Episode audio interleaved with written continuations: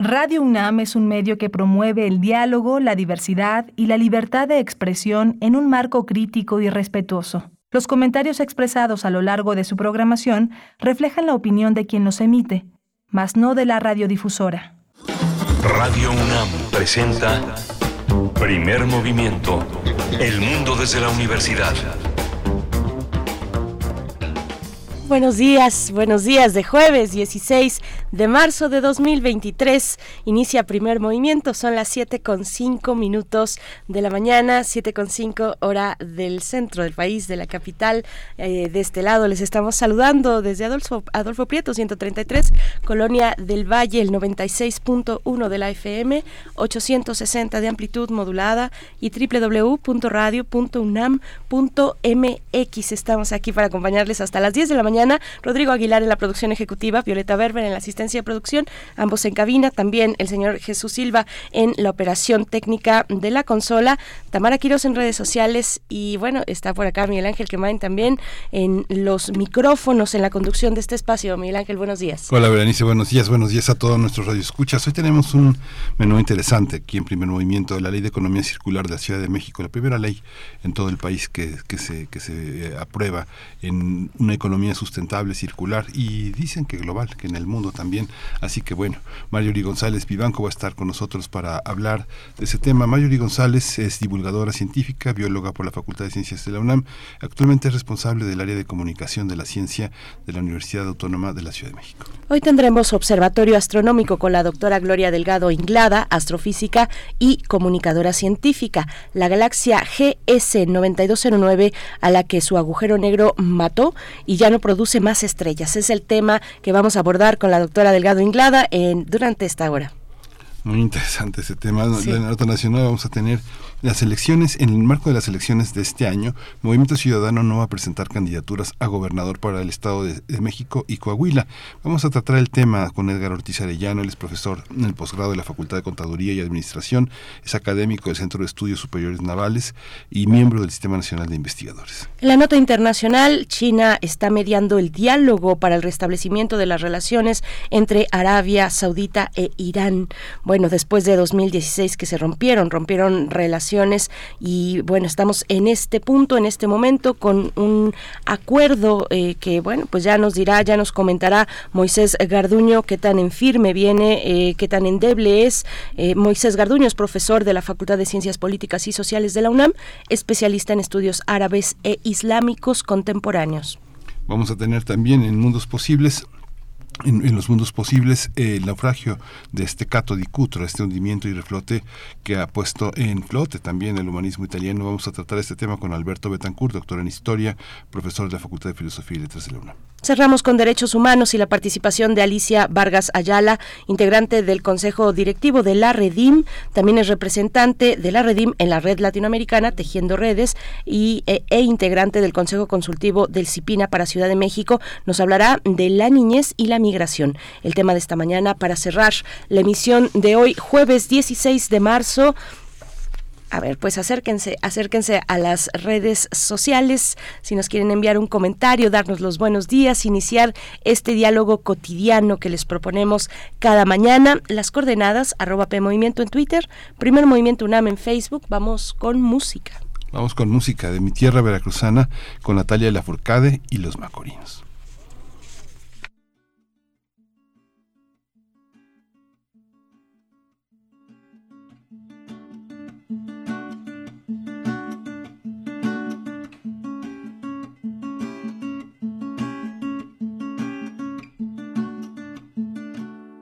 Mi tierra veracruzana solo quiero tomar café, un poquito de azúcar y caña, pa' ponerme a mover los pies, en la penca de una banana, de su verde morena piel, ando toda reenamorada, solo quiero volverte a ver, volverte a ver, volverte a ver. Mi tierra veracruzana te quiero ver, volverte a ver volverte a ver. Mi tierra veracruzana te quiero querer.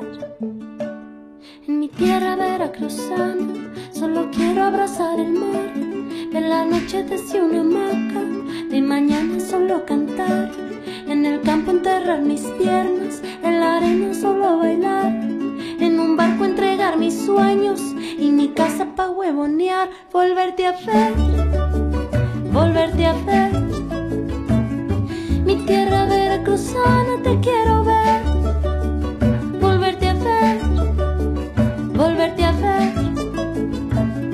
Mi tierra veracruzana te quiero querer. No hay un día que pase que no te piense. Esta lejanía me hace extrañarte.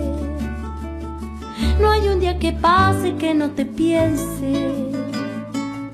Pinto melodías con tus paisajes, con tus paisajes de verde limón, un rosa guayaba que uso pa' amor, un rojo amarillo pitaya la flor, azul de tu golfo y rojo pasión, volverte a ver, volverte a ver.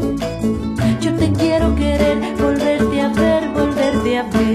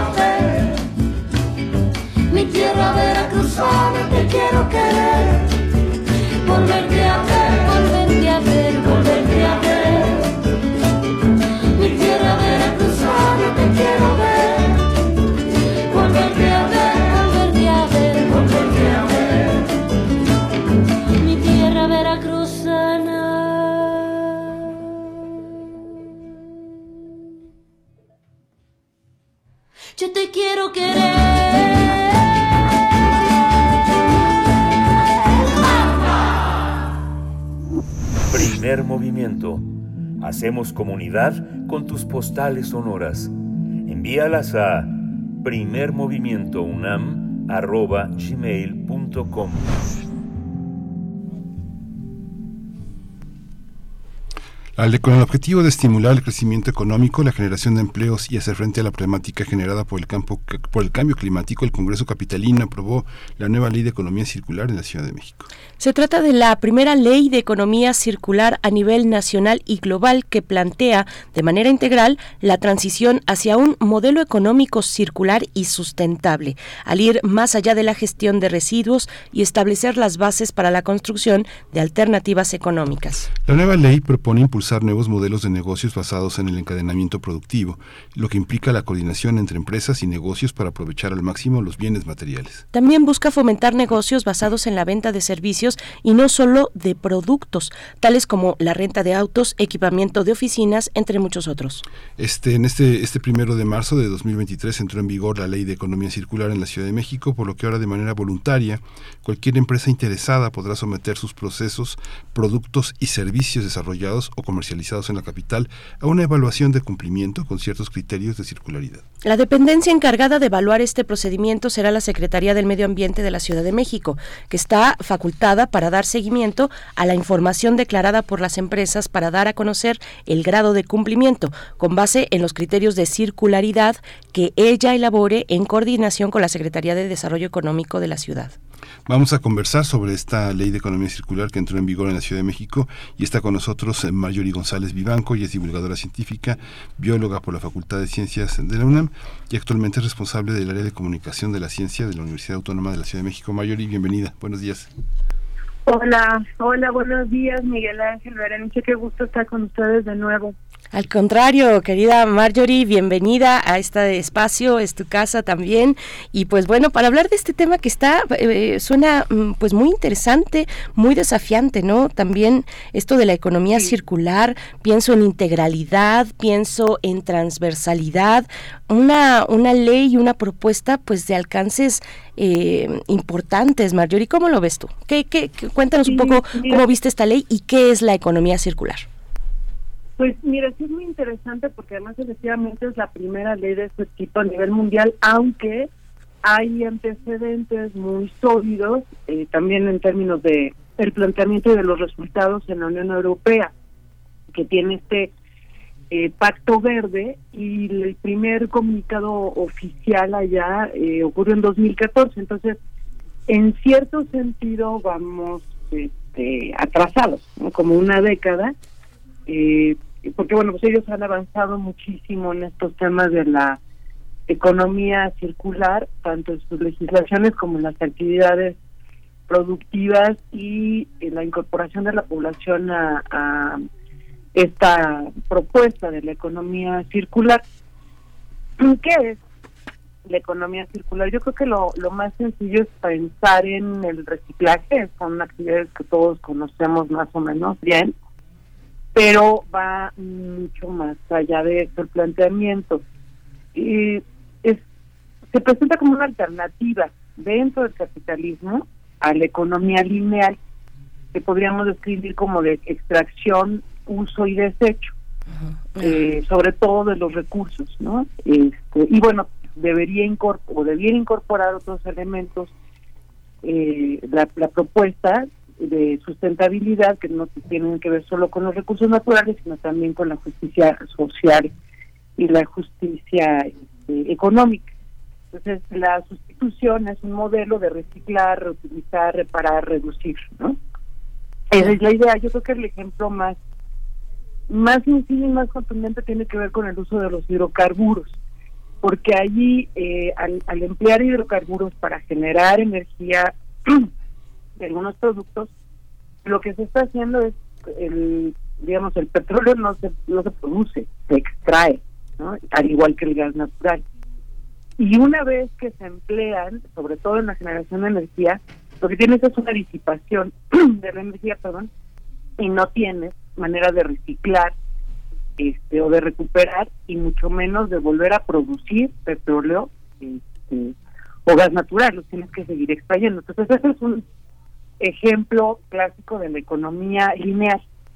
En cambio, aquí ya estaríamos pensando en emplear otro tipo de fuentes de energía que son renovables o que en todo caso no se agotan o no se van a agotar en el tiempo que eh, existe la humanidad sobre el planeta, como la energía solar, pues la energía eólica, y que entonces en apariencia, en un primer momento, no diría, bueno, son energías eh, eh, renovables o que se pueden utilizar sin tantos impactos y que entonces eh, tenemos un, una circularidad ahí en la economía, ¿no? Igual cuando se emplea vidrio, se emplea papel, se recicla y entonces tenemos muchos menos residuos al final de la de la producción.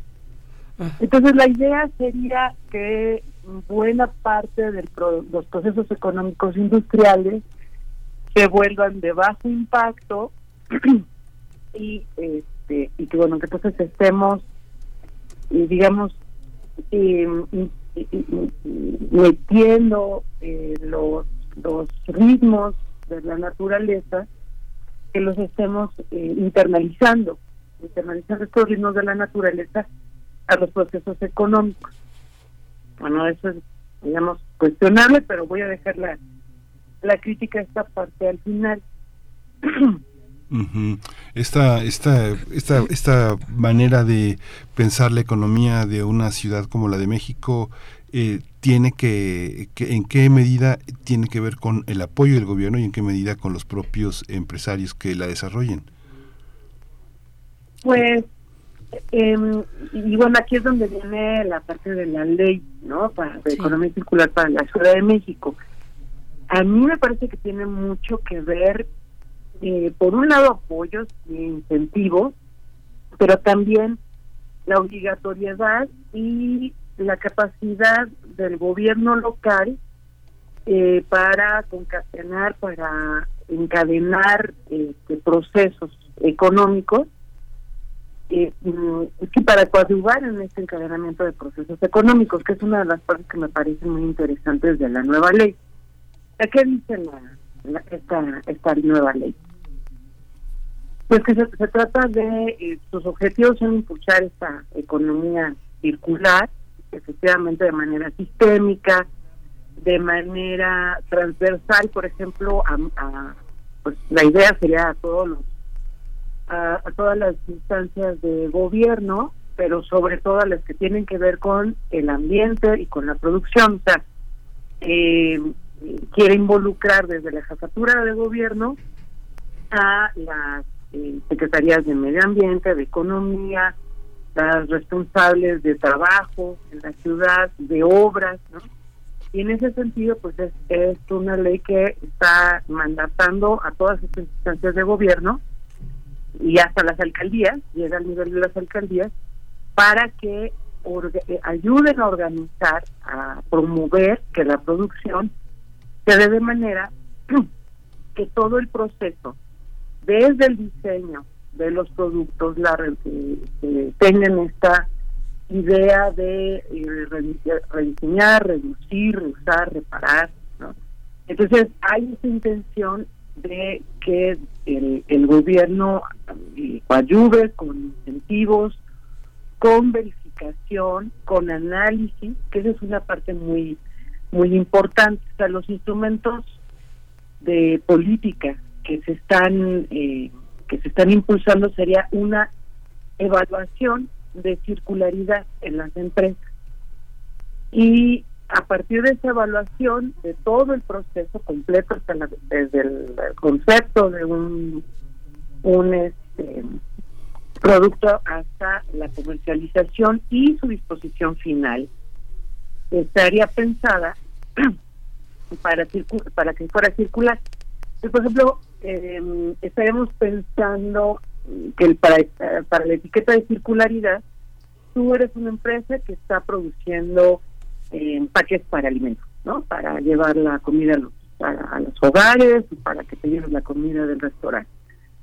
Entonces, eh, estás empleando un gel o estás empleando otro tipo de plástico que no se degrada.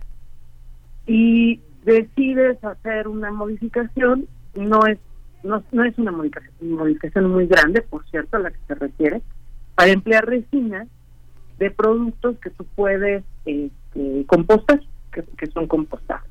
Por ejemplo, eh, mm, basados en caña de maíz. Entonces haces toda tu reconversión y obviamente también de la comercialización del producto, de las etiquetas, haces esta conversión y le pides a la autoridad que se evalúe, que evalúe la circularidad. Y además, bueno, existe algunas modificaciones en la forma en que empleas el agua o que empleas la energía en fábrica. Entonces recibirías una etiqueta de circularidad que le permite a los consumidores eh, detectar que tu producto es compostable y que hiciste este esfuerzo en tu fábrica por, hacer esta modificación. Entonces, eh, bueno, también hay un tema de incentivos este, y de, eh, acercar a la academia, acercar a los científicos y a los innovadores a, las empresas para que también poder hacer esta esta transición eh, pues en este sentido ¿no? encontrar nuevos materiales nuevas formas de organizar la producción de tener un sistema público de información para que la gente conozca eh, qué empresas están funcionando de esta manera y además que se asocian las empresas, porque otra característica de esta ley que quiere promover cadenas de valor donde los residuos eh, o los remanentes en la producción de una empresa, el que los pueda ocupar otra empresa, los pueda aprovechar no sé, estaríamos pensando, por ejemplo, hacer más eficiente la colecta de aceite, ¿no? De, de los restaurantes y que eso una pequeña empresa los pueda convertir en bienes. Más o menos es, eso es en términos generales como viene la ley. Entonces, Miguel Ángel, tú preguntabas que qué tanto de responsabilidad de las empresas y qué tanto del gobierno. Eh, yo creo que mm, aquí sí hay esta necesidad de que primero desde las instancias de gobierno, en este caso eh, la ley la diseña la Secretaría de Medio Ambiente y luego eh, es el legislativo que, y, la, y, la, y la Secretaría también que ordenaron un montón de organizaron perdón un montón de foros llamaron a los empresarios y a, la sociedad civil y a la academia para formular esta ley. Entonces desde ahí es importante la intervención del gobierno. Sin embargo a mí me parece que la ley como es todo está está muy bien formulada en términos de todo lo que debería ocurrir pero luego me da la impresión de que abarca mucho y aprieta poco. En el momento ya de plantear las tareas que le tocan a cada quien, pues es esa parte de que todo el proceso va a ser voluntario, ¿no? Con las empresas.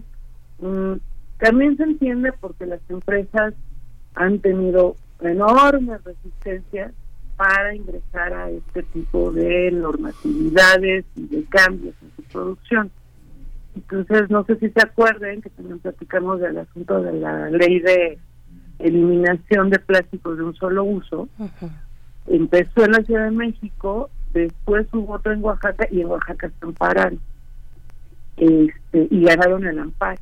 Entonces, los jueces pusieron eh, los intereses de, los productores de, de desechables por encima de nuestro del, derecho colectivo al medio ambiente sano, por ejemplo.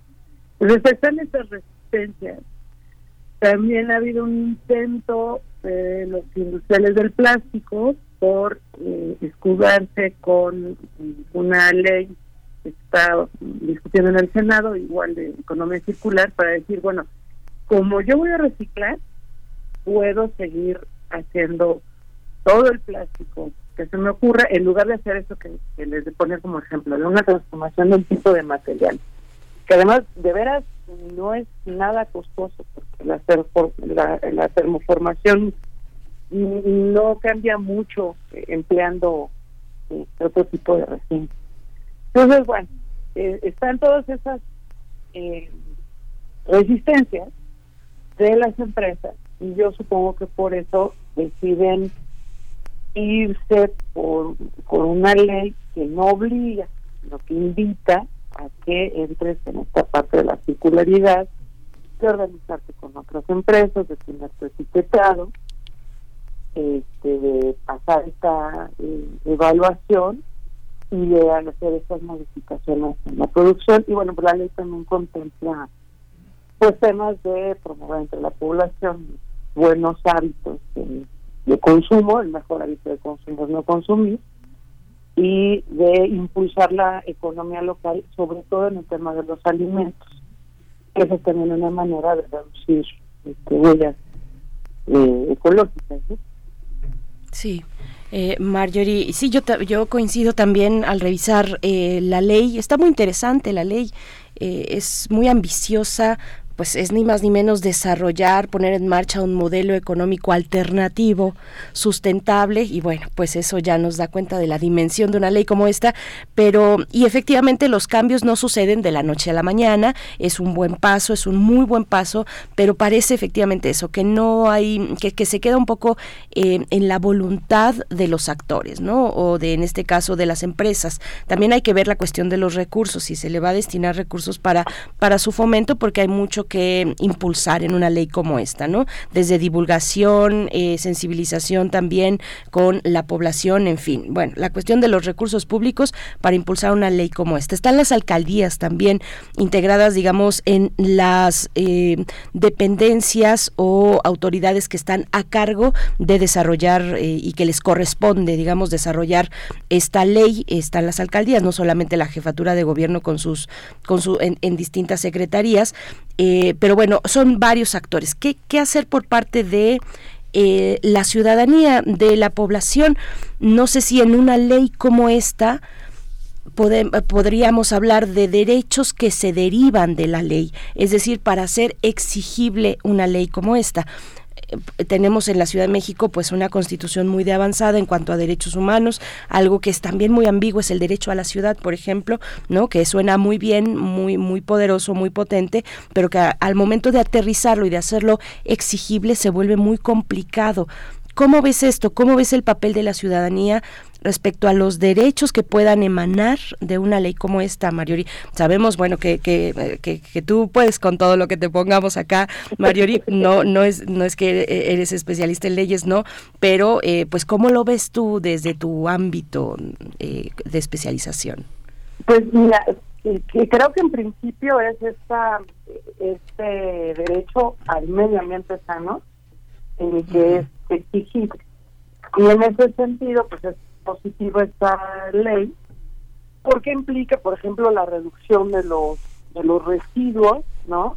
Este, que finalmente están afectando, los residuos de la ciudad están afectando a la población en, en el Estado de México y en, en Morelos, porque buena parte de nuestros residuos todavía no ni se separan ni se reciclan. Entonces, ese es un tema, en ese sentido es, es positivo, sobre todo al hablar de materiales al hablar de la organización de la ciudad, del derecho a la ciudad, pues se, se pretendería promover, por ejemplo, la, la renta de bicicletas con mucha mayor fuerza.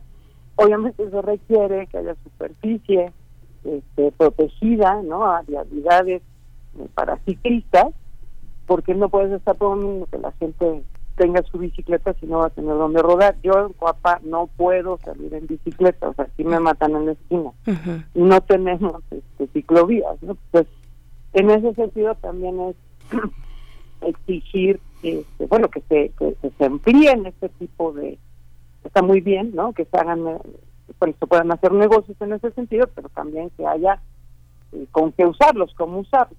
Entonces, se está promoviendo por ejemplo, el asunto de la también de la renta de oficinas, yo sería de la idea que una cosa exigible después de la pandemia es que muchos de los empleos que se probaron que se podían hacer este, desde casa se mantuvieran desde casa, particularmente en, en todas las instancias de gobierno, las instancias públicas, porque muchas empresas sí le dieron esa ventaja, pero las instancias públicas no pudieron hacer esa transición y bueno, ahorita estamos todos atorados en el tráfico y contaminando. Entonces, creo que hay una serie de derechos exigibles. Mira, hay una cosa que no está en la ley, hay una, eh, en que no está ni en el glosario, que es la obsolescencia programada. Entonces, allí se quedó muy corta la ley. Creo que esa es una cosa que podemos exigir, empezar a meternos con el tema del eh, obsolescencia programada, que además, pues esta ley abarca también las cosas que se comercializan en la ciudad, no solo las que se fabrican en la ciudad.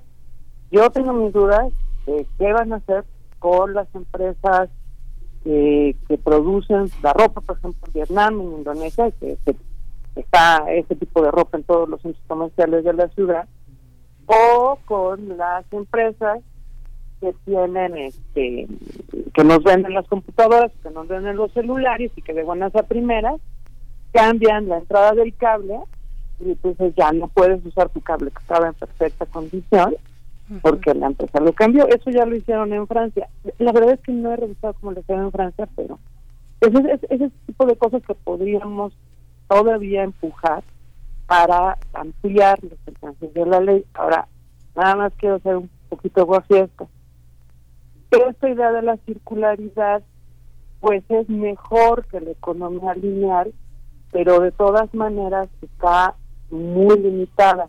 Los eh, eh, economistas de economía ecológica como el doctor Jean Martínez Saliero, el doctor Mario Jean Pietro, han estado haciendo una crítica muy fuerte este, y, desde antes, Georges Roger, a, ese, a esa idea porque en realidad está muy limitado lo que se puede reciclar y lo que se puede emplear, o sea, del petróleo que se que, que, se extrae, el 98%, el 96% se emplea en energía y esa energía se disipa.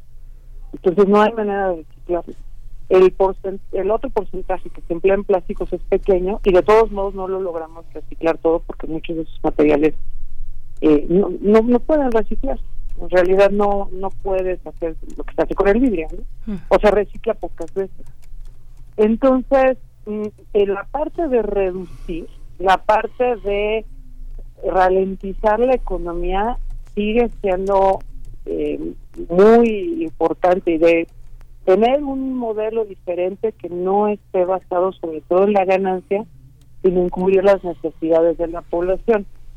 De plano estos autores pues lo que concluyen es que la economía circular es un oxímoron, ¿no? es una cosa que no puede ocurrir ni siquiera porque no se respetan las leyes de la termodinámica, ¿no? O sea, la, la energía se disipa, los materiales se degradan, entonces no hay escape de allí y más bien tendríamos que reducir el ritmo de la economía, ¿no? de lo que ya han llamado de crecimiento.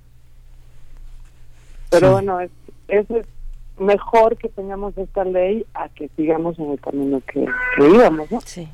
sí. Derivado de la derivado de la pandemia eh, hay una hay un aspecto que tiene la circularidad que es la solidaridad y la comprensión y la, y la, estacionalidad. Esta parte eh, eh, hay mecanismos que, se hayan conservado en el caso, por ejemplo, de la distribución de hortalizas, de la participación de eh, asociaciones de grupos de restauranteros que trabajen en eso. Hay una enorme solidaridad y, trabajo en conjunto entre los panaderos en la Ciudad de México. ¿Cómo, qué, qué, qué ejemplos de circularidad podemos observar y de los cuales y de cuáles podemos participar como ciudadanos. Oye, eh, perdón, eh, y qué, qué, interesante el planteamiento, Marjorie, ¿cómo lo ves tú? Porque, porque además pareciera que se puede llevar a cabo eh, procesos circulares como este en, en, localidades, bueno, de manera muy local, ¿no? En, en, poblaciones más reducidas. No lo sé, ¿cómo, cómo lo ves? Es que esa, esa es una, una idea muy, muy importante, la, el tema de la escala ¿no? de eh, reducir las distancias a de las que traemos eh, los productos que consumimos y además eso incentiva la, la economía local. En realidad le da muchas ventajas a, la, a las empresas, sobre todo a las eh, pequeñas y medianas empresas, porque les ayuda a volverse más eficientes y entonces eso reduce los costos de, de, su producción, ¿no? Los puede volver más atractivos y también está el tema, eh, y yo creo que va a ser muy importante de las, por lo que dice Miguel Ángel, de las compras del gobierno. O sea, ese fue un tema muy importante, por ejemplo, en la, en la UNAM, que ya lo que ya tiene normativas de, de compras de la institución, porque entonces entra al mercado un gran consumidor y eso ayuda a abaratar los costos, ¿no? porque no estás haciendo producción en, en pequeña escala. Entonces, que la UNAM entrara a comprar papel reciclado eh, o eliminar, por ejemplo, no el uso de botellas plásticas, pues es un gran aliciente. Ahora va a entrar el gobierno a este tipo de compras. Y eso va a ser un aliciente para todas las pequeñas empresas que digan, a ver, yo quiero hacer productos biodegradables o que sean durables, este, porque entonces ya no me preocupa tanto los volúmenes, ¿no? Es un, es un gran este, eh, consumidor quien entra al juego. Entonces también vuelve asequibles este tipo de productos y servicios para el los consumidores. Y efectivamente hay una apuesta muy fuerte en la ley, y me parece que también desde las acciones de la Secretaría de Medio Ambiente, para mm, apoyar a los productores locales, sobre todo de alimentos, ¿no? A toda la a toda la zona cinturón rural, que además esa es la manera de protegerlos. Si la gente no puede este, vivir de lo que siembra, pues va a vender las tierras.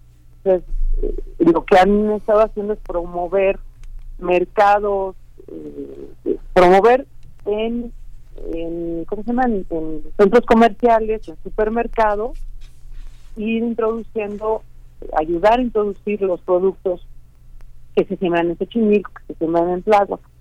Yo creo que esta ley va a darle un empujón muy fuerte, y eso me refería con las cadenas, este, que en lugar de estar eh, comprando alimentos que vienen de, de, Sudamérica o no sé, de Malasia, lo que sea, pues estamos comprándole a los productores locales. ¿no? Entonces, en ese sentido, pues también se fortalece la economía local y se protege el suelo de conservación. Eh, obviamente esa es, es, parte de la idea, ¿no? Esta promoción de los de los chinamperos, por ejemplo, de los productos de los chinamperos, que tú sepas cuando compras que al comprar tomates o comprar esas lechugas estás protegiendo al ajolote, pues. Entonces, en esa esta ley pues va a ser un paraguas para ese tipo de actividades y algunas actividades que ya se hayan llevado a cabo. Yo creo que mm, le falta a la ley ver cuestiones como de consumo solidario que surgieron en la en la pandemia, como este tema de las mujeres que estaban comerciando productos de manera directa, ¿no? Para poder solventar los gastos que estaban surgiendo en las familias que quedaron sin empleo o que se redujeron sus, sus este, ingresos, ¿no? Que, pues ya, ya no sé si efectivamente o, o, en buena onda les, les decían las que las este, nenis, ¿no? Sí. Eh, pero e, ese tipo de economía más solidaria, más directa, pues son temas que tendrían que promoverse, ayudar a organizarse, pues, por ejemplo, mercados de ese tipo, este, como más formales y mejor organizados, tendrían que eh, protegerse con esta con esta ley. Hasta lo hemos visto en las universidades, ¿no? Se ha habido el surgimiento de un montón de mercaditos escolares, pues porque las familias de los estudiantes todavía tienen muchas broncas y los chavos están viendo cómo ayudan en sus casas, ¿no? Ay, Marjorie, pues sí, qué, qué tema, qué tema que también, eh, pues por supuesto que toca a nuestras aulas, eh, en las universidades, no solamente en la UNAM, la necesidad de generar estas redes solidarias que vimos mucho en la pandemia, que vimos incluso expresarse a través de redes sociales, eh, ejemplos de, no, pues mi papá se quedó sin empleo, miren, sabe hacer esto y esto y esto, si alguien tiene por ahí alguna idea y bueno, ahí se compartía, ¿no? Ya, yo no he visto ya tantos mensajes de ese tipo, de ese estilo, pero ojalá los recuperemos para seguir echándonos la mano. Mario, está bien interesante, muchas gracias. Veremos cómo, cómo camina esta ley circular. Ojalá que sea un círculo y no hay una cosa medio deforme. Eh, pero bueno, todo es también ensayo y error. Marjorie, te, agradecemos como siempre tu claridad eh, y, bueno, todo tu conocimiento que nos compartes tan generosamente. Marjorie González Vivanco, responsable del área de comunicación de ciencia de la UACM. Saludos a la comunidad de la UACM que también tiene unos procesos solidarios bien interesantes. Marjorie, muchas gracias. Muchas gracias. Un gusto este, escucharlo de nuevo. Hasta, pronto, Marjorie. Gracias. Vamos a ir con música, vamos a escuchar eh, de la, eh, la monedita de la Santa Cecilia.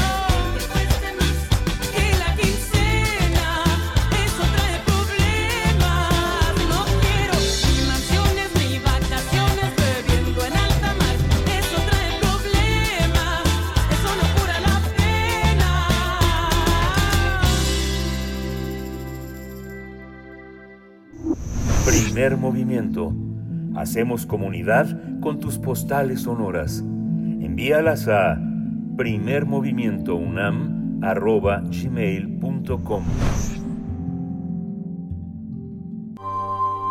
Del brazo de Orión al universo. Observatorio Astronómico. Nos encontramos ya con la doctora Gloria Delgado Inglada, astrofísica y comunicadora científica, con este tema interesante, pues resulta que una galaxia ya no produce más estrellas porque su agujero negro, pues la mató, la mató y, ya no es posible. Así es que, bueno, la doctora Gloria Delgado Inglada nos va a dar los detalles de esta, de esta maravilla y estos asombros que cada 15 días nos comparte en este espacio. ¿Cómo estás, eh, querida doctora Gloria? Bienvenida a Primer Movimiento.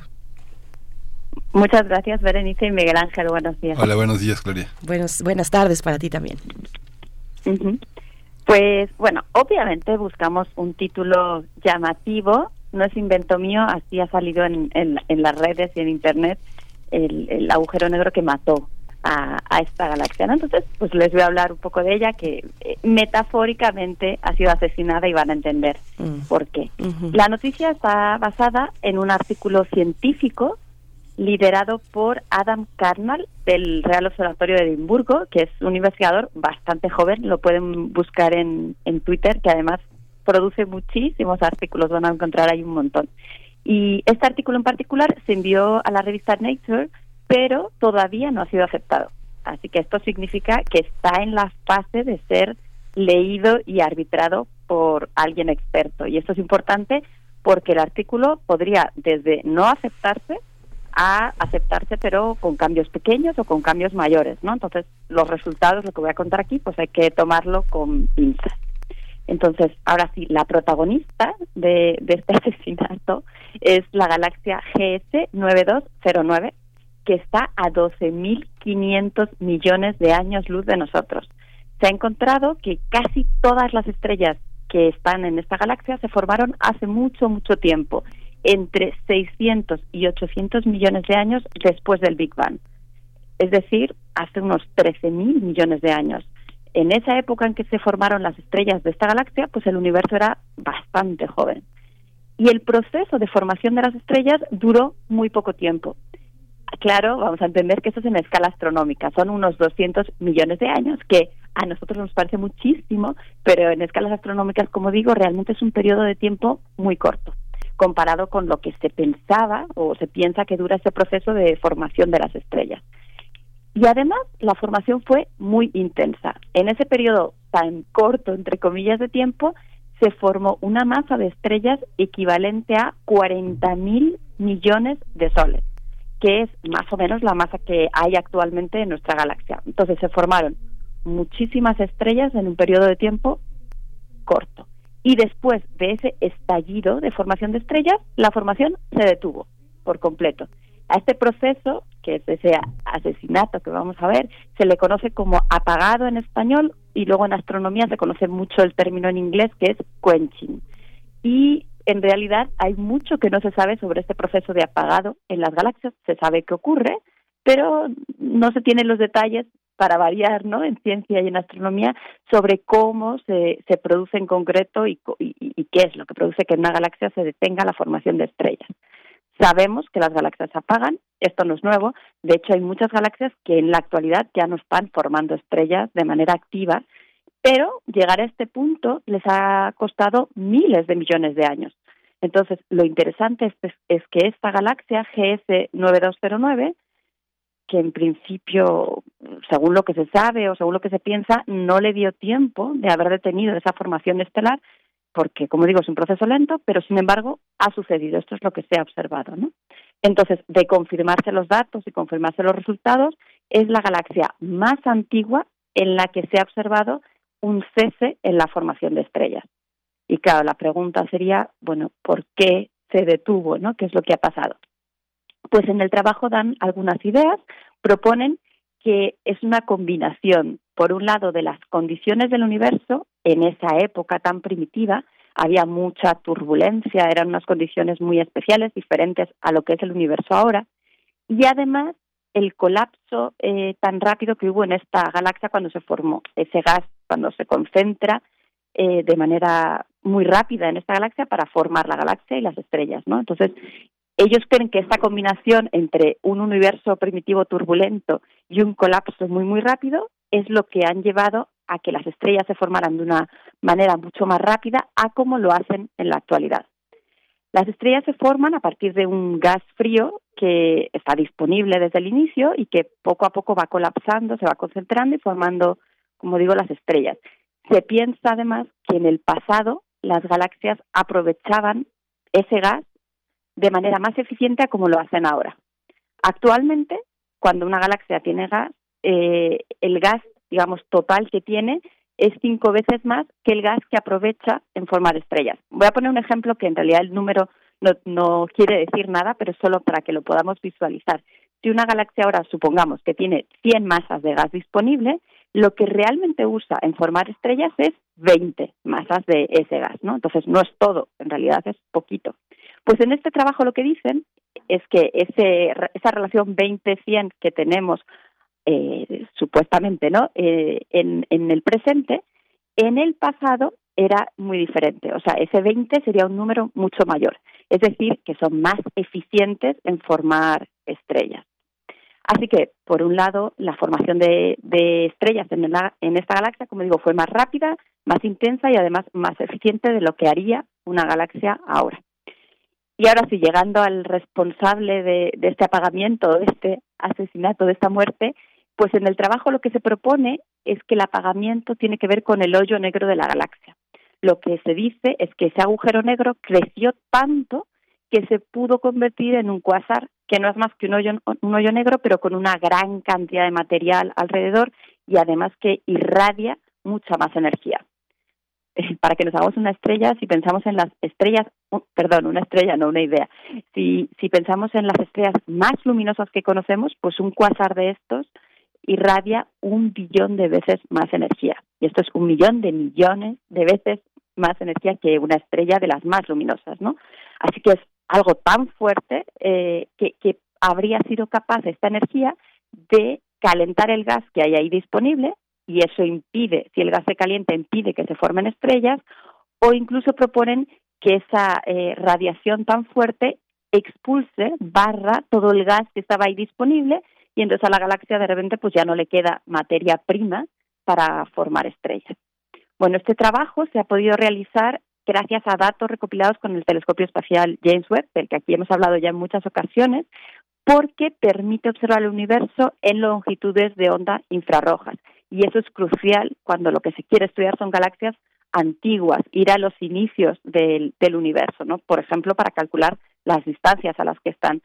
Sin un telescopio como el James Webb en el espacio, pues antes no se tenía acceso a muchas de estas galaxias. Entonces, lo que han logrado hacer en el trabajo, entre otras cosas, es medir la distancia de esta galaxia y entonces deducir que es una galaxia que está muy lejos y que cuando dejó de formar estrellas, en realidad no había pasado tanto tiempo como se cree o se creía que tenía que pasar, ¿no? Y ahora, pues lo que toca o lo que tocará será observar con más detalle, usando otros instrumentos, confirmar esa distancia, confirmar los cálculos que se han hecho y entonces ver si esas conclusiones y esas propuestas que se están lanzando pues son correctas o no lo son. Y por ejemplo, algo de lo que se está esperando es poder utilizar el telescopio extra grande, que es uno que se está construyendo en Chile, que es un telescopio que tiene cinco espejos, todos ellos con formas y tamaños distintos, y en particular el espejo primario, que es como el más importante, mide 39 metros. Para, por si acaso no están al tanto, los telescopios más grandes que ahora están disponibles tienen poco más de 10 metros. Entonces vamos a pasar a 39 metros. Entonces el plan es que para 2028 empiecen ya las pruebas de verificación y entonces de aquí hasta entonces pues se irán colocando, probando los diferentes espejos, las diferentes piezas y allí en, Cerro Amazones, en Chile, que es donde está este telescopio, pues se empezará, o más bien desde allí se empezará a estudiar pues desde el sistema solar con una gran resolución, con un gran detalle, hasta estas galaxias primitivas y lejanas del universo. Pero bueno, mientras llega este telescopio extra grande, pues se seguirá haciendo astronomía con lo que tenemos ahora a nuestro alcance y aquí pues como siempre lo seguiremos contando puntualmente. Pues muchísimas gracias Gloria Delgado, es muy interesante cómo le dan la vuelta a las notas que de pronto tienen su amarillismo, su espectacularidad en la ciencia, pero que tienen bases importantes para, para continuarse reflexionando sobre ella. Muchas gracias, como siempre, Gloria Delgado, y pues nos vemos en 15 días. Muchas gracias a ustedes, un abrazo. Otro de vuelta, gracias doctora Gloria Delgado Inglada. Bueno, pues ahí está eh, este observatorio astronómico para esta mañana de jueves. Son las 7 con 56 minutos, nos dice por acá Refrancito, eh, buen día, templado, húmedo, muy despejado para disfrutar de las montañas como el Ajusco. Pues sí, como les ha tratado pues estos, este cambio de, de clima en una semana, pues ya estamos con algunas lluvias, con con cielo nublado por las tardes, desde, desde muy temprano eh, en la tarde y hacia la noche, pues con esta lluvia, los apagones, Miguel Ángel, que también han eh, pues impactado fuerte en varias zonas de la Ciudad de México, el caso de la Ciudad de México, pero cuenten ustedes si están escuchándonos desde otro, desde, desde dónde nos están escuchando y si por allá también eh, pues está ocurriendo esto que hemos visto pues en, en, los días recientes en, en la capital, Miguel Ángel. Sí, ha sido los vientos, ha generado un choque de cables que, bueno, es parte del desafío que, que, se, que se tiene en estas, en estas ciudades donde las telarañas de los cables son, eh, son, son enormes. Así que, bueno, vamos a, vamos a, a tener la mayor previsión. Así es, cuéntenos, cuéntenos en redes sociales. Y mientras tanto, nos vamos con música para cerrar esta primera hora, 7 con 57 minutos. Vengo de Ana Tijoux, vamos con ellos. Busca de respuestas con el manojo lleno y las venas abiertas. Vengo como un libro abierto, ansiosa de aprender la historia no contada de nuestros ancestros, con el viento que dejaron los abuelos y que viven cada pensamiento de esta amada tierra, tierra. Quien sabe cuidarlo es quien de verdad la quiera. Vengo para mirar de nuevo, para ver lo cierto y despertar el ojo ciego, sin miedo, tú y yo Descolonicemos lo que nos enseñaron con nuestro pelo negro, con pómulos marcados, con el orgullo indio en el alma tatuado. Vengo con la mirada, vengo con la palabra, esa palabra hablada, vengo sin temor a no perder nada. Vengo como el niño que busca de su morada, la entrada al origen, la vuelta de su cruzada. Vengo a buscar la historia silenciada, la historia de una tierra saqueada. Vengo con el mundo y vengo con los pájaros, vengo con las flores y los árboles, sus cantos. Vengo con el cielo y sus constelaciones, vengo con el mundo y todas sus estaciones. Vengo agradecida al punto de partida. Vengo con la madera, la montaña y la vida. Vengo con el aire, el agua, la tierra y el fuego. Vengo a mirar el mundo de nuevo. Vengo con mis ideas como escudo, con el sentir humano, a vivir este mundo donde el hombre nuevo busca el contrapunto. Vengo, mano Como tú, en busca de la huella, de la pieza del árbol y de su corteza que guarda en su memoria que el canto de victoria cuando vimos de la tierra lloramos con tal euforia. Y abrimos así nuestros brazos tan encadilados y nos acurrucamos al origen de los tiempos, a la fuente del universo donde yace el sentimiento de vivir este comienzo.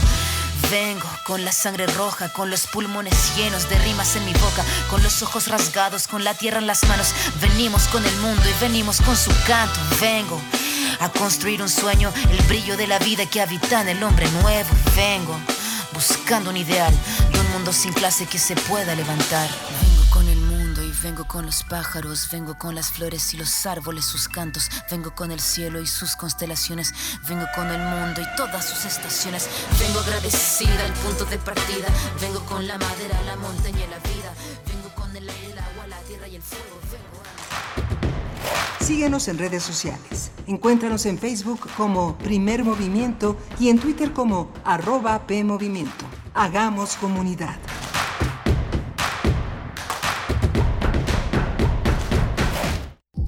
96.1 de frecuencia modulada. 860 de amplitud modulada. Transmitiendo desde Adolfo Prieto 133 en la Colonia del Valle. Escúchanos en nuestra página web radio.unam.mx. Síguenos en todas nuestras redes sociales. Facebook, Twitter, Instagram, Spotify y YouTube. XEUN. Radio UNAM. Experiencia sonora.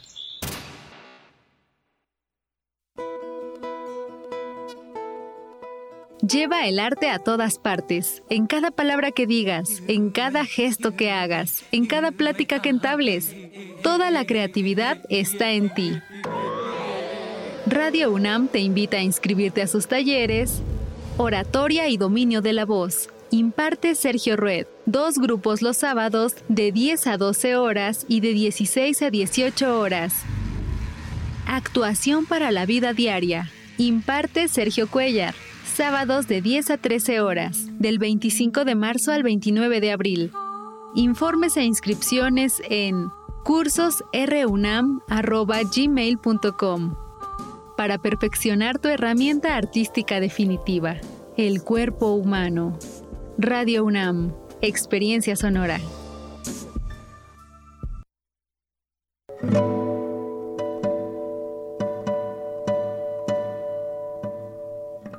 Hola, soy Ana Lara y los invito a descubrir quiénes son los compositores contemporáneos, qué escriben y quién los interpreta. La cita es todos los miércoles a las 18 horas en Nació una nueva música, por supuesto en Radio UNAM 96.1 FM, Experiencia Sonora.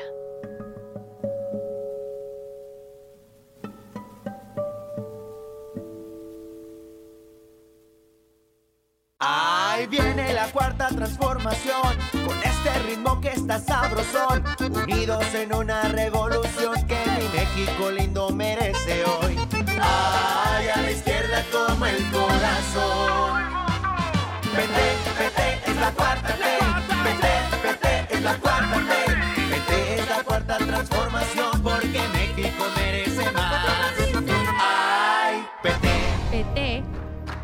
la 4T.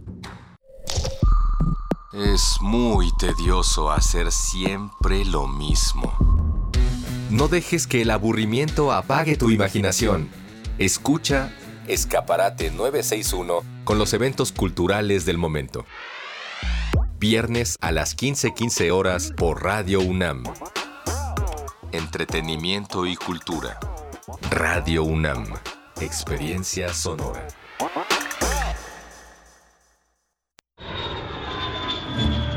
...46 emisoras de 17 países de Europa, América y África. Esa es la red de Mundofonías, música para descubrir el mundo. Todos los sábados a las 18 horas por el 96.1 de FM. Radio UNAM. Experiencia sonora. La Universidad Autónoma Chapingo, institución dedicada a la enseñanza, investigación, servicio y difusión en ciencias agropecuarias y forestales, fundada en 1854, invita a participar en el concurso de selección 2023. Registro de aspirantes del 1 de febrero al 31 de marzo en dse.chapingo.mx diagonal aspirantes. Aplicación del examen 20 de mayo. Mayores informes al teléfono 800 503 4774.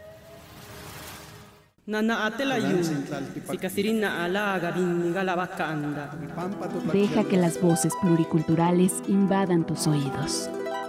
Calme Cali. Séptima temporada. Todos los jueves a las 10 horas. Por el 96.1 de FM. Retransmisión domingos 15.30 horas. Calme Cali. Una coproducción del Programa Universitario de Estudios de la Diversidad Cultural e Interculturalidad de la UNAM y Radio UNAM. Experiencia sonora. Encuentra la música de primer movimiento día a día en el Spotify de Radio UNAM y agréganos a tus favoritos.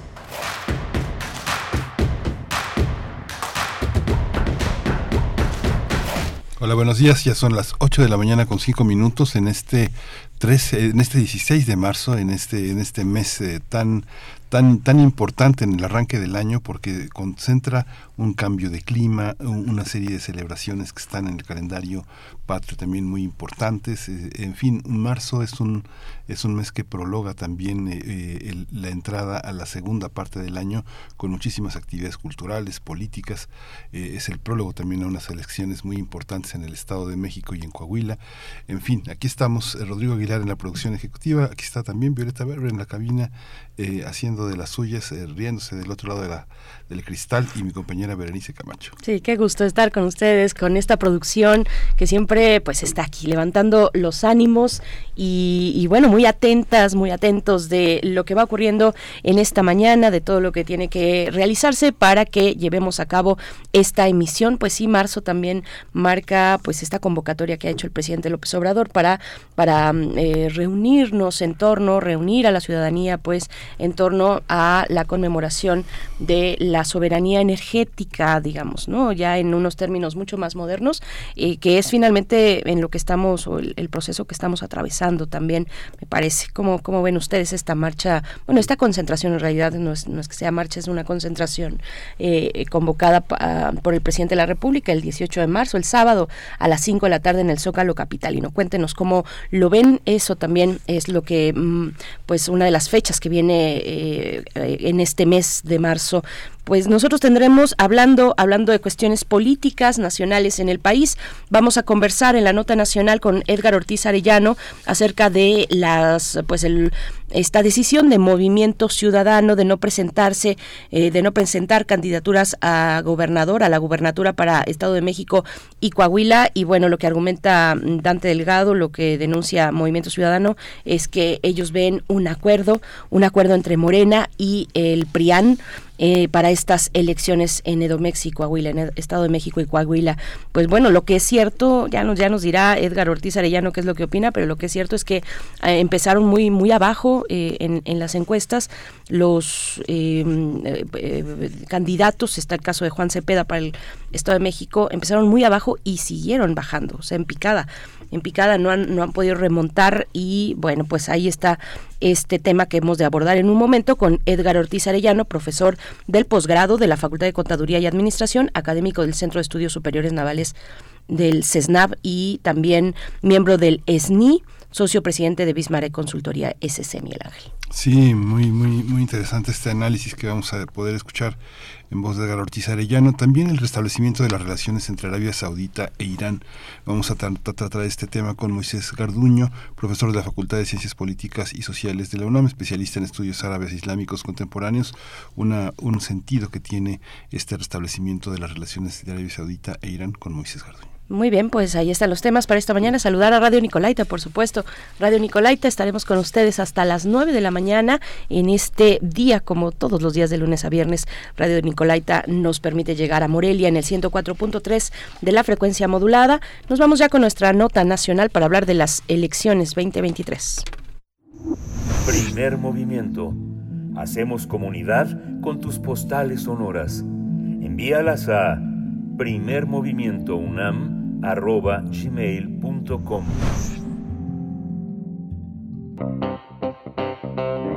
Nota Nacional De forma inesperada y a poco de menos de tres meses de la elección para renovar la gubernatura en el Estado de México, eh, Movimiento Ciudadano se bajó de esa contienda y de los comicios en Coahuila al considerar que es una farsa. El presidente del partido, Dante Delgado, sostuvo que esta decisión fue tomada para no quedar en medio de dos opciones que no convencían a la dirigencia del instituto político. El legislador recalcó que no es ningún secreto que los partidos en el poder ya se pusieron de acuerdo entre ellos para que todo siga igual, argumentando que la vieja política ya pactó.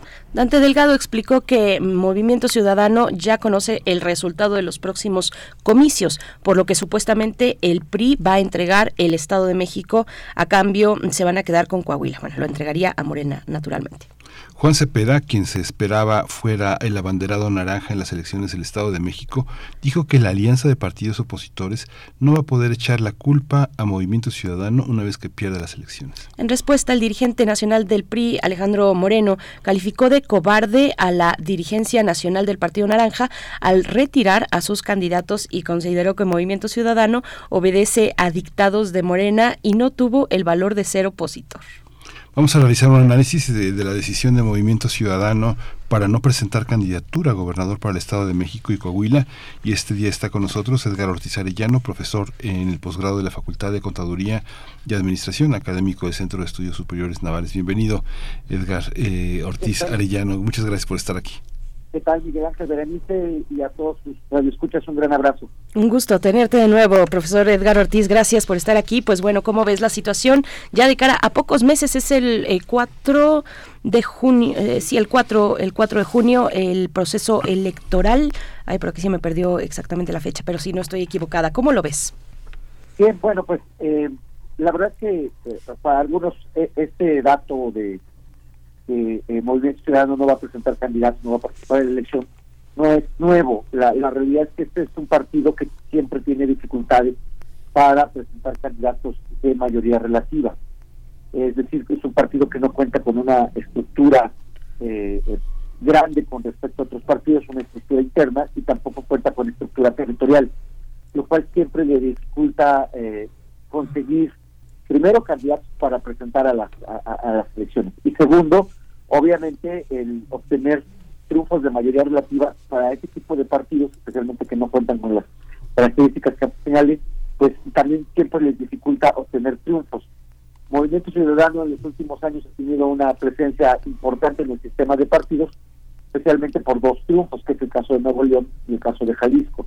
Pero en realidad, eh, nosotros revisamos también en el 2017, este partido no presentó candidatos. O no presentó candidatos ni a Coahuila ni al Estado de México.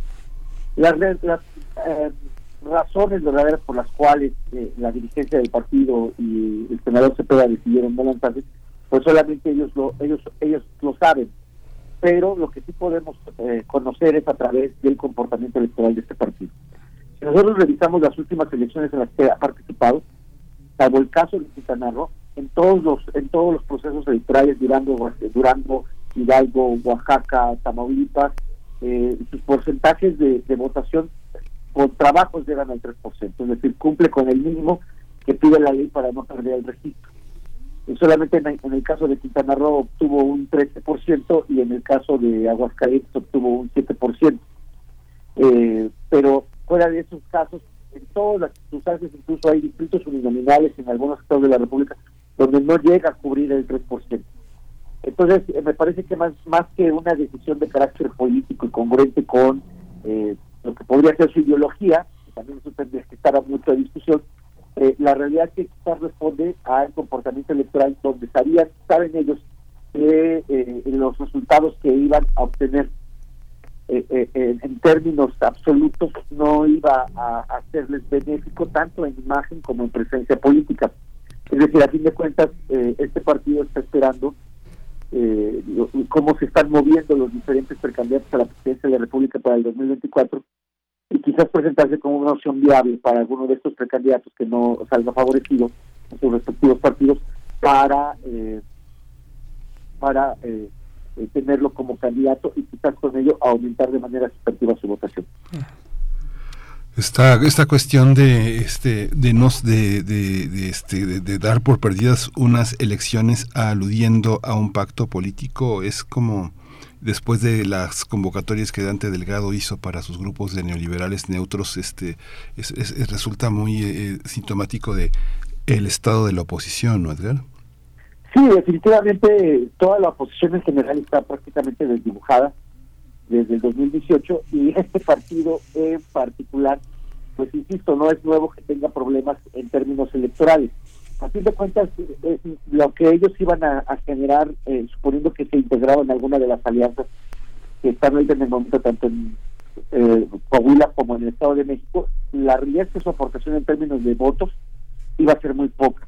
Incluso iban a llegar en, posiciones en una posición negociadora muy debilitada, suponiendo que les interesase hacer un, bloque opositor. Porque, insisto, no sus porcentajes de votación específicamente para el Estado de México y Coahuila no son significativos para un para o que, o que sean determinantes para un triunfo electoral contundente para alguna de las dos alianzas. Eh, segunda, pues es un partido que a fin de cuentas eh, es un partido eminentemente pragmático, es decir, no tiene una estructura ideológica formada como otros partidos podrían tenerla y eh, en realidad sus triunfos en los estados que ya mencioné, Nuevo León y Jalisco ha respondido a condiciones locales muy particulares de la clase política y al tipo de candidatos que ellos lograron en ese momento lanzar.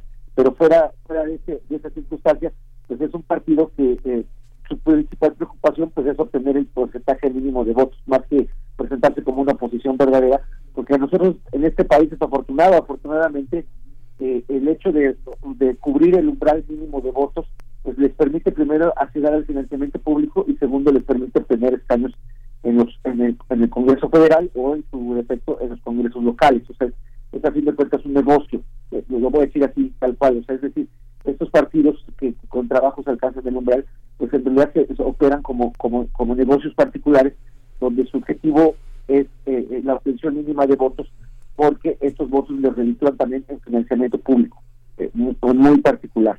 Y en preventas, obviamente, para los principales dirigentes de los partidos. Ese es el caso también del Movimiento Ciudadano. Entonces, eh, digamos que ellos se presenten como una verdadera oposición, pues obviamente no no lo, me parece que no lo son, en, por lo menos eh, con una eh, congruencia ideológica real. Es decir, por un lado su dirigente Dante Delgado, que es muy conocido en el ambiente, en la clase política, no sé si realmente tuviese presencia importante Dante Delgado en la sociedad en general, pero en la clase política es muy conocido, en muchos años eh, con el movimiento, con Movimiento Ciudadano, eh, que ha cambiado de, nombre, recordaremos que se llamaba Convergencia, y a fin de cuentas, eh, eso le, la, la, sobrevivencia este, de este partido le ha permitido a él mantenerse en la escena política.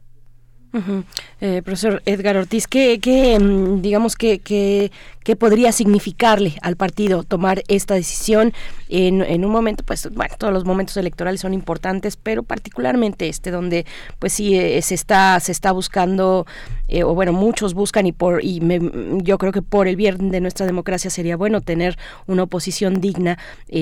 Alejandro Moreno le dice no tuvo el valor de ser opositor. ¿Qué, qué, puede significarle esta decisión? Bajarse la contienda de estados tan importantes, Edomex y Coahuila, eh, en este momento. ¿Cómo lo ves? Bien, en, primera instancia, pues esto pone en riesgo al partido en sus dirigencias estatales, tanto de eh, Coahuila como del Estado de México. Entonces ahí van a perder presencia importante y nuevamente van a perder esta parte de financiamiento público es relevante, pero me parece que para ellos eh, están apostando al 2024 bajo este discurso de que quieren ser una oposición real, única, que no va a buscar alianzas, que no están desde una postura pragmática, cosa que los hechos sí lo son. Eh, eh, ellos creo que parece que no quieren evidenciar que son un partido que no cuenta con estructuras suficientes para obtener un porcentaje importante de votación. Entonces, esto es importante para ellos porque al momento de las negociaciones con posibles precandidatos a la presidencia de la República, obviamente ellos van a presentarle a estos precandidatos o posibles aspirantes que quieran ser eh, presidentes de la República, pues que este partido los puede llevar al triunfo electoral como sucedió en Nuevo León y Jalisco, cosa que yo la veo sumamente alejada, porque una cosa es ganar elecciones estatales con condiciones de la clase política y territoriales muy específicas, y otra cosa es ganar la presidencia de la República. Son, son completamente distintos. Los políticos a veces se confunden mucho y piensan que es, que es parecido, pero no, no lo es. Es, mucho más complicado eh, eh, el, ganar todo un país. Y obviamente esto también los, eh, los pone eh, pone a la sociedad en su conjunto pues en entredicho, porque a fin de cuentas eh, ese 2 o 3% o 1% que pudiese votar por ellos, o 5 o 10 dependiendo del Estado, pues a fin de cuentas es una ciudadanía que se siente representada por ellos. Y a fin de cuentas también hay ciudadanos que no necesariamente están de acuerdo con el gobierno actual, con el acuerdo federal o con los gobiernos estatales. Y el hecho de tener múltiples opciones eh, políticas, eh, de partidos políticos, es sano para la democracia. Y que un partido, a partir, yo supongo que lo hicieron a partir de sus cálculos electorales, es decir, del análisis electoral que ellos realizan, eh, vean que no es redituable, incluso probablemente el, senador Cepeda eh, no, no, vio que quizás para su carrera política no era tan viable lanzarse a una candidatura que no podía ganar, eh, eh, o sea, que no podía ganar el puesto de elección popular, le, le, le era, le, era, le era mucho más fácil a ellos decir, eh, pues no me lanzo o no, o no, o no, o no presento plataforma política electoral eh, porque eh, eh, las elecciones son una farsa. Ese es un, ese es un, ese es un discurso, me parece, eh, reduccionista. Y, insisto, ahí es que también sale el Senado, pues somos los ciudadanos, es decir, se van reduciendo las opciones de, de, de, de políticas y se va, eh, la, la, democracia se va concentrando y aquí en este se va concentrando solamente en unos cuantos, en unas cuantas élites, en unas cuantas élites partidistas y por supuesto pues se va atendiendo a que el sistema multipartidista que tenemos ahora pues se vaya reduciendo cada vez más y las opciones políticas con ello también eh, eh, se reduzcan. A todas luces el hecho de que un partido decida no lanzarse por la causa que ellos argumentan, pero la realidad es que en el caso mexicano la mayoría tiene que ver con el análisis electoral, eh, lo, o sea, la, la, proyección que se hace con respecto a los votos, eh, siempre va a ser negativo para la democracia y sobre todo para la ciudadanía que aspira a tener una oposición eh, que sea congruente, que sea razonable, que sea inteligente, eh, que sea sensata y, por supuesto lo más importante que sea sumamente responsable con con,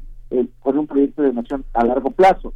Y los partidos políticos se reinventan y construyen sus candidatos eh, pues en cada elección lo cual obviamente dificulta este este proyecto nacional que pudiésemos aspirar todos los mexicanos a largo plazo y movimiento ciudadano, no sé, tal vez es mi percepción, pero tiene, tiene lugares importantes, ha hecho, este, ha entrado en coyunturas significativas con candidatos de cercanía popular. ¿Cuál es el costo político de, eh, de, de no participar de esta manera? Porque como como lo ha señalado ya Edgar, hay una hay un conjunto de hay una ciudadanía que pues se acomoda también a los ideales de ese partido y a la representación que puede tener la voluntad popular, la voluntad de ciertos grupos representados a través de un partido eh, que, que, que, puede tener algunas líneas afines a él, pero eh, así como lo planteas, me parece que como ciudadanos lo que recibimos de ese partido es un enorme desprecio, ¿no? Pero es explicable cuando argumentas que pues es un negocio, pues es, es, entendible, ¿no? Sí, a fin de cuentas los partidos políticos, en particular el Movimiento Ciudadano y los otros, reciben financiamiento público.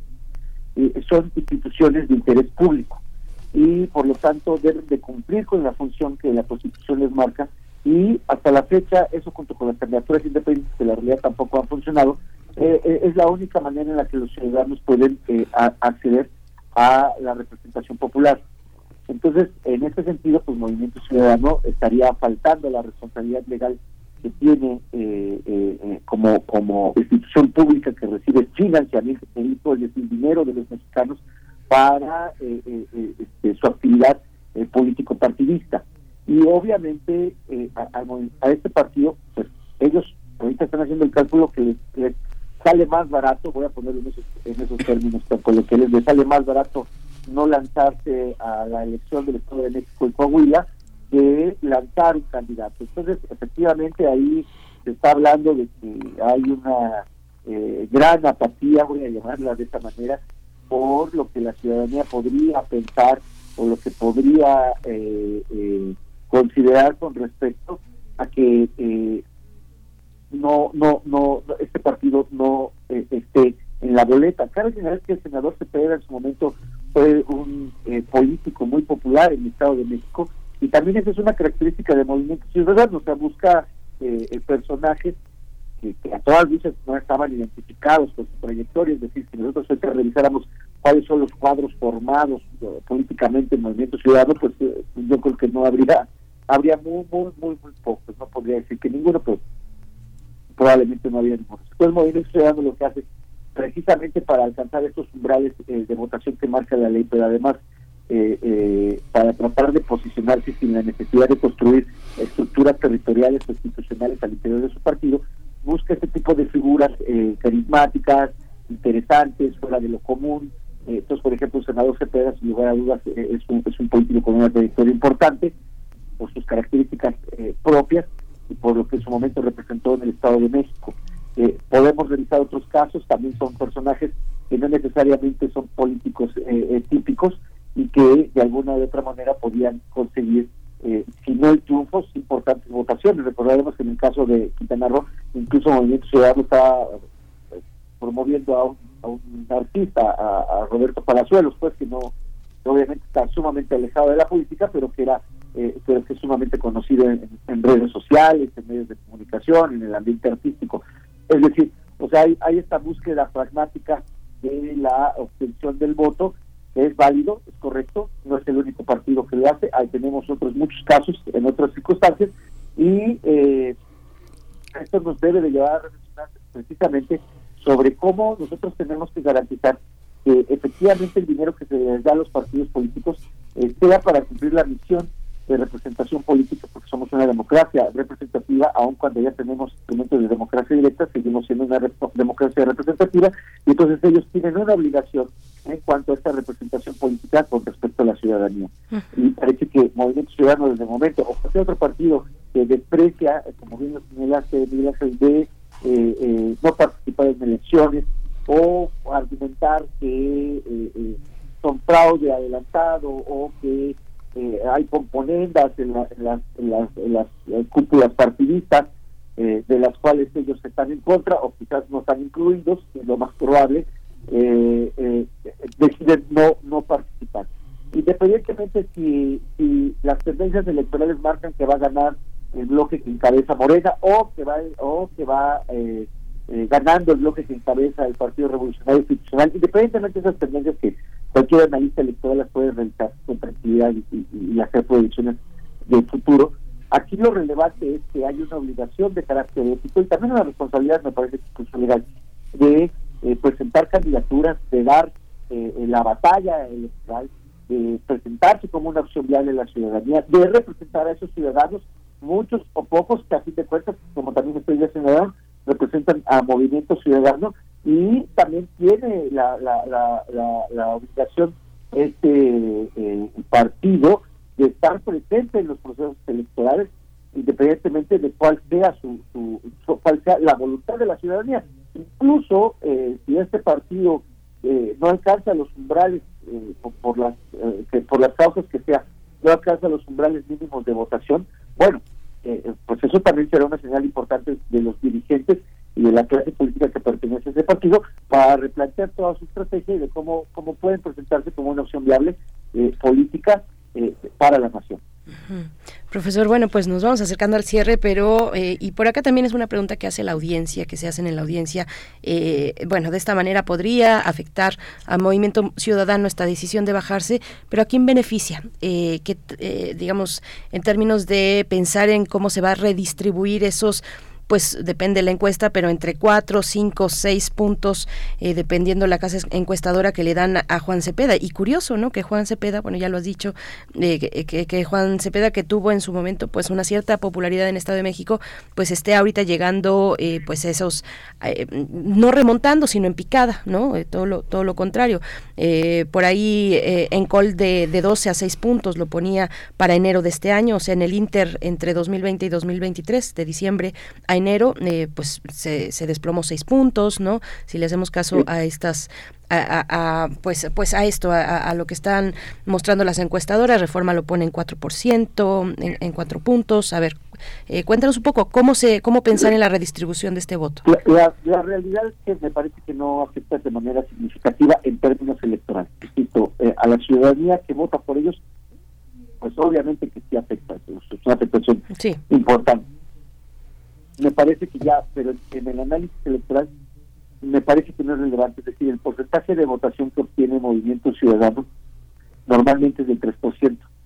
Y en algunos distritos uninominales obtiene hasta incluso menos del 3%, o sea, 2, 2.5, 2.9, etcétera. Es decir, esta, esta votación, no eh, estos tres puntos, alguien podría también debatirme que no son nada despreciables, ya muchos quisieran tres puntos ahorita añadirlos a su a su este, a su causa, eh, eh, pero la verdad es que si nosotros revisamos la, la, la, las votaciones que se tienen actualmente entre los dos entre los dos grandes bloques partidistas eh, no serían significativos ese 3%. Ahora, obviamente alguno, alguno podría pensar que eh, en todo caso si hubiese un beneficiario, ese podría ser pues obviamente la alianza PRI-PAM-PRD, ellos podrían ser los beneficiados, es decir, normalmente el electorado de Movimiento Ciudadano no necesariamente vota por Morena o por las opciones de izquierda que hay, en todo caso tiende hacia votar a, los partidos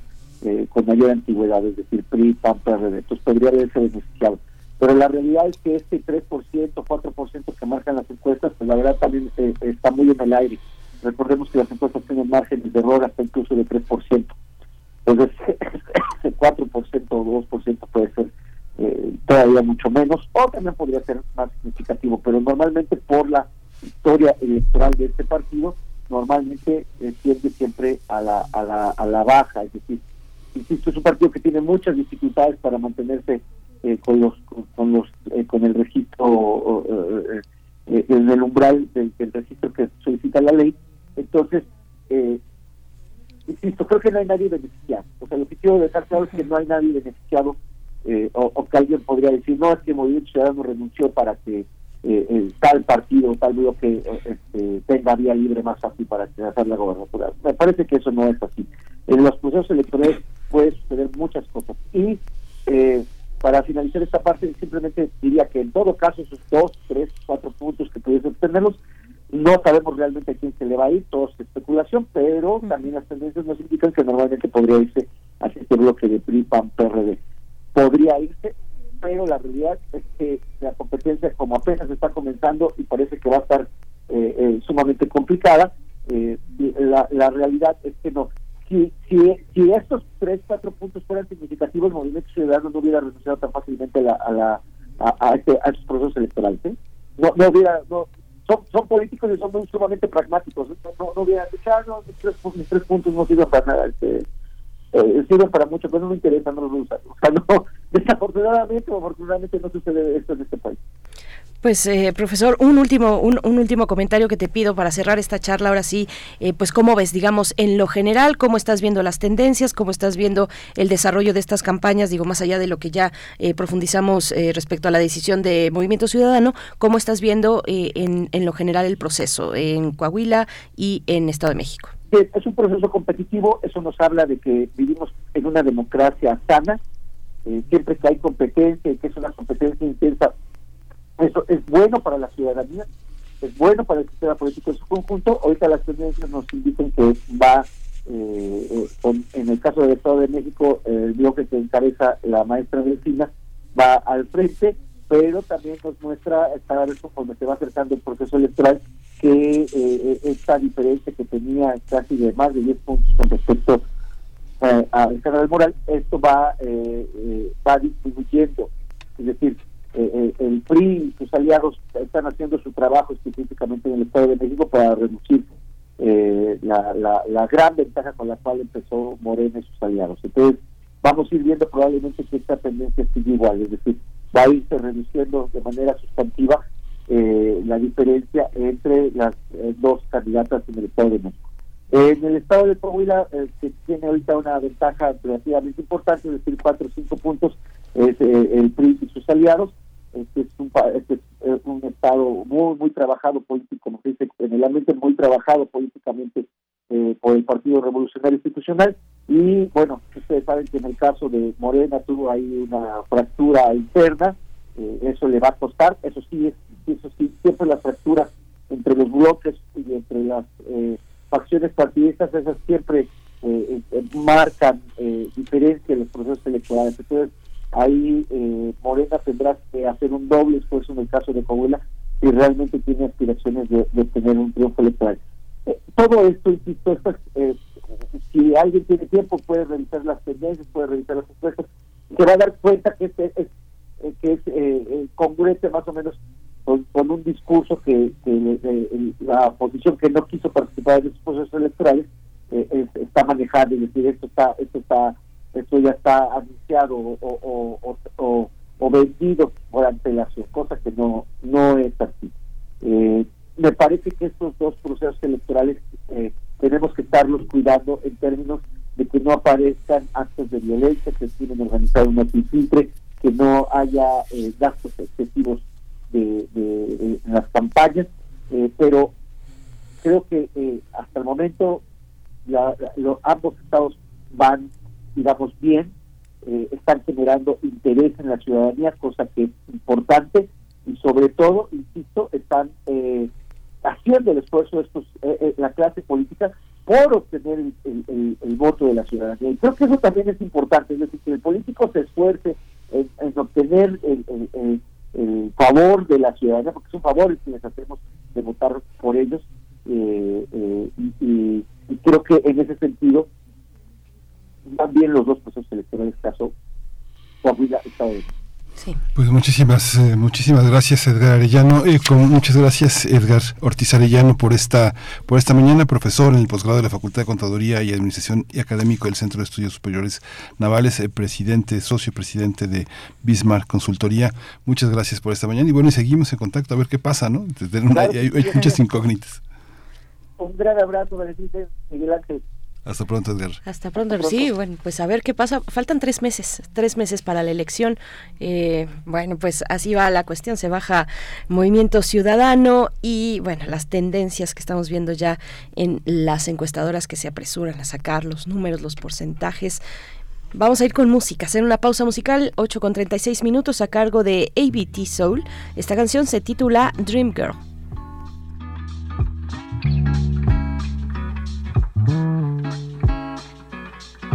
Told you this ain't the vibe that you used to.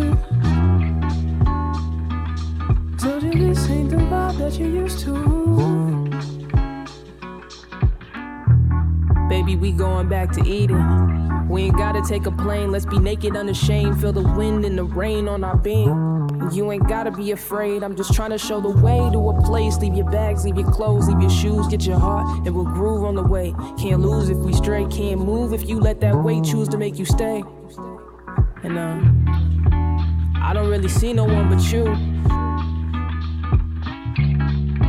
And if you asking me, I like the view. See, I ain't really trying to waste your time. So spark it up, you've been heavy on my mind. Said if you want it, you got it forever. I just need one more chance. Said if you want it, you got it forever. I just need one more dance. Let's go back to Eden. Let's go back in time.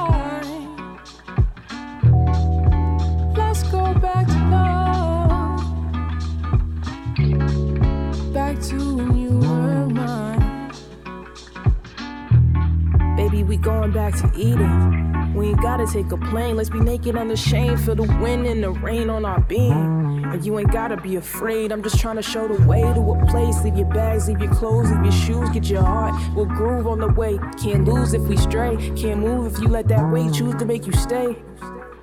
Uh. See, I don't really see no one but you. And if you asking me, I like the view. Ain't really trying to waste your time. So spark it up, you know you heavy on my mind. Said if you want it, you got it forever. I just need one more chance. Primer movimiento. Hacemos comunidad con tus postales sonoras. Envíalas a gmail.com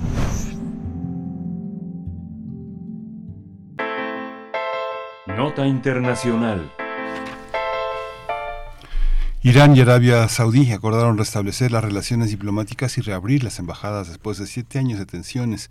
Este avance diplomático negociado con China es importante debido a que reduce las posibilidades de un conflicto armado entre los rivales de Medio Oriente. el acuerdo alcanzado sucede cuando los diplomáticos están tratando de poner fin a una larga guerra en Yemen, conflicto en que tanto Irán como Arabia Saudí están firmemente afianzados. Representa también un logro diplomático para los chinos, al tiempo que los estados del Golfo Pérsico perciben que Estados Unidos se está retirando lentamente de Medio Oriente. En la declaración conjunta se pide que el restablecimiento de los lazos y la reapertura de las embajadas ocurran en un plazo máximo de dos meses, mientras sus cancilleres también tienen previsto reunirse. Se espera que las relaciones entre Teherán y Riad conduzcan al desarrollo de la estabilidad y la seguridad regional y que a su vez incremente la cooperación entre los países del Golfo Pérsico y el mundo islámico para hacerle frente a los retos existentes. En tanto, la noticia fue celebrada por Naciones Unidas que agradeció a China su participación. Pues vamos a analizar el anuncio de este restablecimiento de las relaciones entre ambos países y sus implicaciones y está con nosotros uno de los grandes especialistas mexicanos sobre el tema, que es Moisés Garduño, profesor de la Facultad de Ciencias Políticas y Sociales de la UNAM, un especialista en estudios árabes e islámicos contemporáneos. Moisés Garduño, muchas gracias, buenos días. Buenos días, Miguel Ángel Berenice. Un, amable saludo y abrazo para ustedes y nuestra audiencia universitaria y en general. Un, placer estar aquí con ustedes. Gracias, Moisés Garduño. Un gusto también recibirte aquí. Pues cuéntanos, eh, te pediría primero un contexto, eh, por favor, Moisés Garduño, ¿de dónde viene la ruptura de relaciones entre ambos países, Irán y Arabia Saudí? Sí, esta ruptura viene desde el año 2016, después de una serie de problemas, incluidos, por ejemplo, la muerte de peregrinos iraníes en su visita a la peregrinación anual a la Meca, eh, la ejecución de Nimr al-Nimr, que era una destacada autoridad del sismo global, que era pues muy afín a las políticas iraníes en el mundo árabe, el saqueo, por ejemplo, de la embajada saudí en Teherán y Mashhad también en ese año, entre muchas otras acusaciones de sabotaje y mutua amenaza terrorista. En algún momento se acusó a Irán de planear el asesinato de un embajador saudí en, Washington. Y bueno, todo esto en conjunto pues ha sido un elemento que llevó a Arabia Saudita a suspender las relaciones diplomáticas en 2016 y a partir de ahí alinearse con una política trumpiana que fue el que también incentivó esta este camino por el que fue el príncipe heredero Mohammed bin Salman y en lugar de generar políticas poco más integracionistas, de oportunidad mutua, pues se prefirió ir por una política sectaria, de justicia selectiva, punitiva en contra de Irán, sobre todo después de que se había alcanzado el famoso acuerdo nuclear del 2015 con Obama. Llega Trump en el 2016-2017, entonces echa todo esto para abajo y es cuando se viene toda esta crisis que desembocó lamentablemente en una guerra de sombras por parte de Irán, Arabia Saudita, en varios escenarios. Ustedes mencionaron el yemení, también se dio en Siria, se dio en Irak y se dio hasta cierto punto en Líbano. Y en esos escenarios también se metió Israel, que fue uno de los principales actores más pulsantes en contra de las milicias iraníes. Y pues, por ende, se lleva a cabo un clima de violencia y de falta de oportunidades que ahora pues bueno, parece ser que ante la pandemia y la crisis ruso-ucraniana está cambiando eh, en términos locales, regionales e internacionales. Ese básicamente sería el contexto. ¿Y cómo, cómo entender que eh, esta eh, continuación de las relaciones diplomáticas va a ser una punta de lanza para la paz en Medio Oriente? Bueno, ahorita tenemos que ir con calma porque hay muchos retos, sobre todo no tanto en la firma de la declaración, en lo que venga en la apertura de los próximos dos meses de las embajadas, sino en la implementación del acuerdo. Eh, uno de los principales retos es la, arquitectura de la seguridad de la zona. Estados Unidos, por ejemplo, bien dijeron ustedes, ya no es una potencia confiable en términos, digamos, de que Estados Unidos ahorita no puede hablar con, con todos los actores como lo pueden hacer China y Rusia. En otras palabras, China y Rusia son países que pueden hablar prácticamente con cualquier actor, tanto estatal como no estatal en el Medio Oriente. Estados Unidos está muy limitado en ese sentido. Sin embargo, el hecho de que ya haya caído la reputación estadounidense no quiere decir que deje de ser la potencia militar en la zona, porque todavía constituye grandes alianzas con países como Israel, como Egipto, como Qatar, que tiene una base muy importante en ese país, y que en conjunto pues todo eso constituye um, una, una red de infraestructura que mantiene viva pues todas las, las formas de acción que tiene Estados Unidos en la zona. Y esto es algo que es muy difícil de desmantelar. Por ejemplo, la, la relación que tiene Irán, perdón, eh, Estados Unidos con Arabia Saudita es una relación de tres cuartos de siglo, en donde todo el arsenal que tiene Arabia Saudita depende básicamente de lo que Estados Unidos ha estado exportando. Y bueno, esto es muy difícil también de cambiar de la noche a la mañana. Y otro elemento importante para ir con cuidado en esta declaración conjunta es, por ejemplo, el propio papel de Israel. Israel e Irán han estado librando una guerra de sombras, es decir, ataques asimétricos uno con otro, hasta hay que recordar el asesinato de científicos nucleares iraníes, que es parte de estas operaciones de sombras, hasta las respuestas que hace Irán en contra del Mossad en zonas como Erbil, como norte de Irak o en el propio territorio sirio. Entonces, hay que estar porque todas estas milicias, estas estructuras asimétricas, todavía representan un alto riesgo de darse, en tanto eh, no se desmantelan pues estas bases que tienen estos actores. Ahora bien, lo que dice Miguel Ángel es interesante porque también hay oportunidades. Estos son los retos, pero también hay oportunidades si pensamos en un ámbito local que tiene interés común. No solamente Irán y Arabia Saudita, sino también los propios países mediadores, como son Oman, el propio Irak y por supuesto lo que es China. Me refiero al sector petrolero. En estos momentos de la reactivación económica tras la pandemia, a todos los actores que están involucrados en esta declaración tripartita les conviene mantener y garantizar el flujo energético del Golfo Pérsico, del cual sale el 65% del petróleo que se consume a nivel mundial. Y no solamente garantizar esto para China, que China tiene toda una cartera abierta en el Golfo Pérsico para tener energía, por ejemplo, Irán reporta un, un porcentaje del 28% de su capacidad petrolera, Arabia Saudí exporta el 20% de su capacidad petrolera, Irak exporta el 44% de su capacidad petrolera para China, pero también hay otros países que son aliados de los Estados Unidos que reciben también petróleo de estos mismos países exportadores, por ejemplo, Corea del Sur, por ejemplo, Japón y algunos otros países del este de Asia. Entonces, es de vital importancia en un momento álgido de crisis internacional como la de Rusia y Ucrania, o lo que está pasando en Taiwán, China garantice el flujo energético de todos los países del Golfo y una parte importante para garantizar este flujo es llegar a un consenso entre Irán y Arabia Saudita, que también dependen para su economía y sus planes de desarrollo a futuro de esta exportación. Por ejemplo, ya con esto se esta parte, es muy interesante saber que la empresa más importante de petróleo que está en el Golfo, que es Saudi Aramco, reportó solamente en este año pasado, 2022, un récord de ganancia neta anual de 161.100 millones de dólares, es decir, 46% más de lo que ganó en el 2021.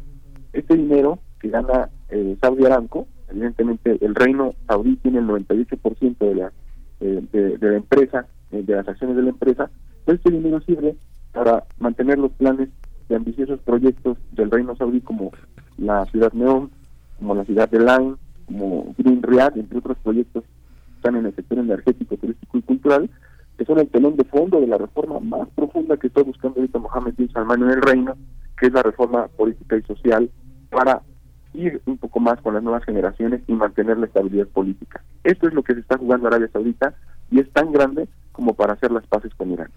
¿Qué se está jugando Irán? O más bien, ¿qué tiene que, eh, digamos, que supone para el régimen iraní? Por supuesto, bueno, un comentario sobre China, que China, eh, ¿quién lo diría? ¿No? No lo diría Occidente, naturalmente. No sé si lo vinieron venir, si lo vieron venir eh, Moisés Garduño, pero bueno, China como mediador en pro de la paz en el mundo, ¿no?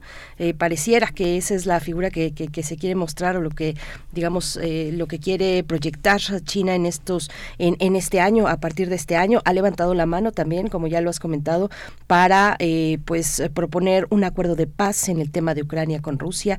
Pero bueno, lo vemos ahora también aquí presente en este posible acuerdo. Una, bueno, una cuestión, ¿qué tan sólido ves el acuerdo? Y dos, eh, pues qué, es, qué va a suponer, lo que ya te comentaba, para el régimen iraní eh, que está en un contexto pues de protestas no importantes ya sabemos eh, las protestas de las mujeres y las eh, y pues de, de, otros sectores sociales también. Ya se cumplieron seis meses de esas de esas protestas.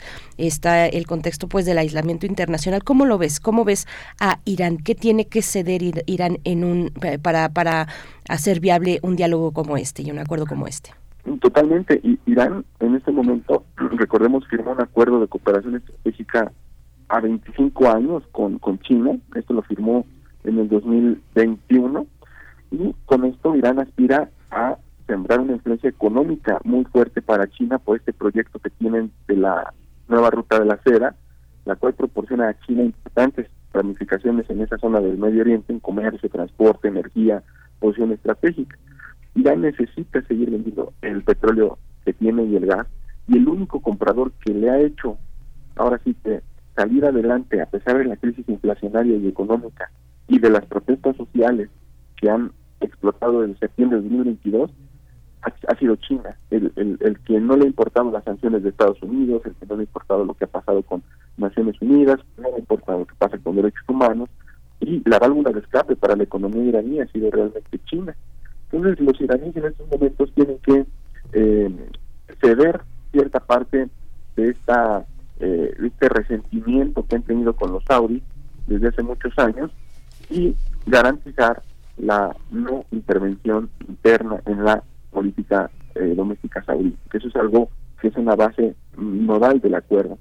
Esto se enmarca en lo que muy bien dice Berenice, que es la presencia paulatina de China en el Medio Oriente, que se empieza a fortalecer paradójicamente cuando Estados Unidos decide sacar la gran parte de sus tropas de Irak, por una parte, y cuando decide retirarse de Afganistán el año pasado, 2021, perdón, cuando el talibán toma el poder eh, en, el ahora Emirato Islámico de Afganistán. Cuando Estados Unidos hace ese movimiento, no quiere decir que se retire del Medio Oriente, sino que hay un realineamiento hacia países un poco más, digamos, con más confianza, como Israel y Egipto, pero China empieza a tener una presencia económica en, en Medio Oriente, particularmente, por ejemplo, con el aumento de proyectos de inversión y de infraestructura, los cuales desde el 2021 han crecido en un 360 y en un 116% respectivamente. Eh, para darnos una idea, eh, de todas las regiones en el mundo, el Medio Oriente es donde China invierte más. Invierte el 28.5% de su capital y la segunda región después del Medio Oriente donde China invierte más es el este de Asia con el 20% y ahí sigue África subsahariana con el 18-19%. Es decir, Medio Oriente es una zona sumamente importante para los chinos, están construyendo muchísima infraestructura en términos de aeropuertos, plantas de energía, y esto es lo que nos da pie a pensar que el acuerdo entre Irán y Arabia Saudita puede tener bases sólidas en cuanto hay un interés común de mantener esta infraestructura, porque si no, ¿cuál es el otro escenario?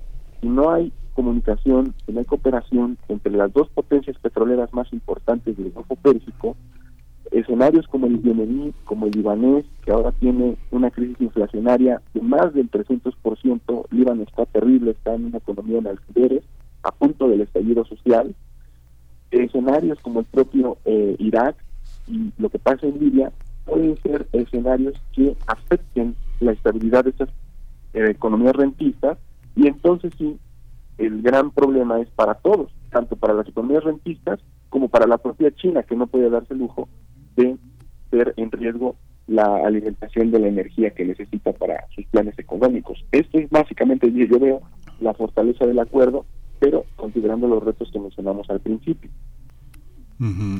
esta, esta, esta situación eh, en, el, en el resto del eh, para el resto de los países eh, en, es ejemplar es una una manera de acordar en el marco de un negocio pero también de una de una de una estabilidad cultural que, podría ser como ejemplar para negociaciones en países vinculados a África por ejemplo este Moisés bueno esa es una, una, una cuestión también muy interesante porque mucha gente piensa ahorita en los análisis que vemos que lo que está haciendo China lo, hace por, por prestigio, por una cuestión de liderazgo internacional. Es cierto que hay un componente de ese ángulo por parte de la diplomacia china. La foto está, en la foto está el, diplomático de más alto rango en China, que es Wang, Wang Qin, y bueno, eso es innegable el, lo que pasa, pero también se hace por una cuestión de, de, pensamiento estratégico y de seguridad energética que tiene China.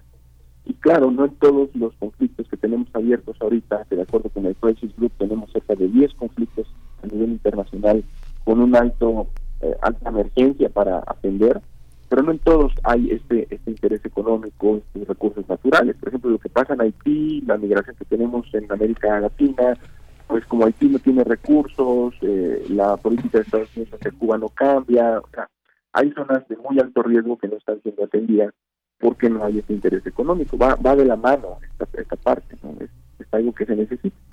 Ahora, en, términos, digamos, de, mm, digamos, de, de, ejemplo, lo que está haciendo Rusia es algo muy interesante también que hay que, yo le invito a la audiencia a conectar todo lo que está pasando en Medio Oriente con China con lo que también hace Rusia. El día de ayer hubo una entrevista importante entre Vladimir Putin y Bashar al-Assad, que también está impulsando otro proceso de normalización de relaciones, pero con Siria. Acuérdense que después de la guerra en Siria hubo una serie de aislamiento internacional, se sacó a Siria de la Liga Árabe, se rompieron relaciones entre Egipto, Siria, Arabia Saudita, Siria, etcétera. Y ahora eh, Vladimir Putin le pide a Bashar al-Assad que comience con más fuerza procesos de negociación y de normalización de relaciones con Arabia Saudita, con Turquía, que es un país muy incómodo para Bashar al-Assad porque Turquía tiene tropas en el norte de Siria, y si juntamos estas dos vertientes, lo que hace China en el Golfo y lo que hace Rusia en el Mediterráneo Oriental, pues vamos a tener ahí una política muy interesante por parte de Rusia y China como dupla en términos de pacificación del Medio Oriente para garantizar acceso al mar Mediterráneo, por una parte, en el caso de Rusia, y energía para China en el caso del Golfo Pérsico. Entonces, son cosas que se pueden dar, pues sí, como ejemplos de diplomacia, aunque yo le llamaría también una especie de eh, diplomacia eh, coercitiva, como le llaman también, es, o cooperamos o nos vamos todos al hoyo, y en este sentido de diplomacia coercitiva, pues empiezan a funcionar los pactos que de alguna otra forma no hubieran funcionado. Lo que sí podemos decir es que este rendimiento que está pasando ahorita, tanto en el Mediterráneo como en el Golfo, no lo hubiera podido hacer Estados Unidos. No tiene la influencia que tiene o que tenía Estados Unidos hace unos años y de alguna otra forma Rusia y China lo están haciendo en forma de dupla con escenarios muy promisorios a reserva de lo que vaya a pasar con Israel, con Estados Unidos y una especie de miscalculation, como ellos les llaman, porque hay grupos que no están interesados en la paz, eso sí hay que decirlo. Perdón que me extienda tantito, pero dentro de Irán, dentro de Arabia Saudita, hay grupos que piensan que aliarse con Irán, por ejemplo, es traicionar al Islam más puro que acontece en Arabia Saudita. Entonces también hay grupos que están en contra de la paz, porque como han vivido del conflicto, como han vivido de la guerra, porque la guerra justifica su presencia en los sistemas políticos respectivos, pues están incluso en contra de que la llegada de China pueda afectarles su papel en la economía del mercado interno, por ejemplo en Irán, con algunos grupos padrán. Pues estos grupos son los principales enemigos de la paz, de la negociación y de la diplomacia coercitiva, pero en este momento impera más los intereses en el ámbito internacional que los intereses de esos grupos en particular.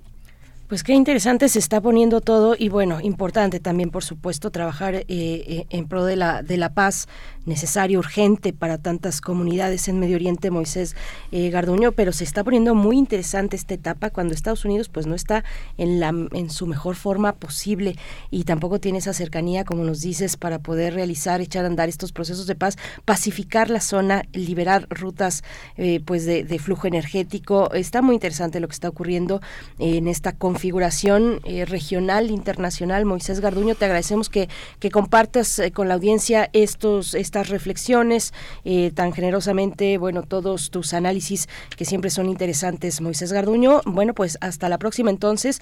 Hay que seguir conversando, ver cómo, qué tan en firme corre un acuerdo como este que rompe pues esta racha desde 2016 donde se, se, rompieron pues las relaciones entre Arabia Saudí y, e Irán y bueno, con la mediación de China, Oman, Irak. Muchas gracias y bueno, hasta la próxima. Muchas gracias, Berenice. Miguel Un abrazo fuerte y seguimos ahora es que dan, dándole eh, seguimiento al, tema. Y en cualquier momento pues hay que estar pendientes, por ejemplo, de la visita que va a hacer China a Rusia en los próximos meses para atajar ahora lo que viene con el conflicto ucraniano, ver cómo esta garantía de flujo energético hacia China pues realmente le conviene mucho a Beijing porque como tiene tensiones con lo que pasa en Taiwán y conflictos latentes, y aunque han mandado submarinos a Australia y Japón, tienen una alianza con Occidente en esa parte, pues a China más que en ningún otro momento le conviene mantener este flujo energético por esa amenaza latente que hay en, lo que respecta a Taiwán. Entonces son muchos escenarios transregionales que se conectan y invito a la audiencia a darle seguimiento para futuros análisis en los cuales si me invitan pues estaré con muchísimo gusto aquí también. Claro que sí. Claro que sí, Moisés Garduño, hasta pronto. Muchas gracias, Moisés. Eh, adiós, eh, Radio Nicolaita, nos escuchamos el día de mañana. Vamos al corte.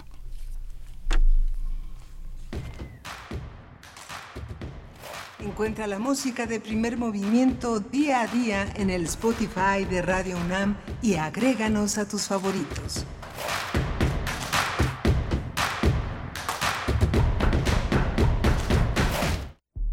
Franco Sefirelli. Entre el cine y el teatro. Cien años de su nacimiento. Sobre la demanda este año de parte de los actores principales de Romeo y Julieta a la productora Paramount, su hijo Pipo dijo, Es vergonzoso escuchar que hoy, 55 años después de la filmación, dos actores mayores que le deben su notoriedad esencialmente a esta película se despierten a declarar que han sufrido un abuso que les ha causado años de ansiedad y estrés emocional. A mí me parece que en todos estos años ellos mantuvieron una relación de mucha gratitud y amistad hacia Sefirelli, realizando cientos de entrevistas sobre los recuerdos felices de su afortunada experiencia, que fue coronada con un éxito mundial.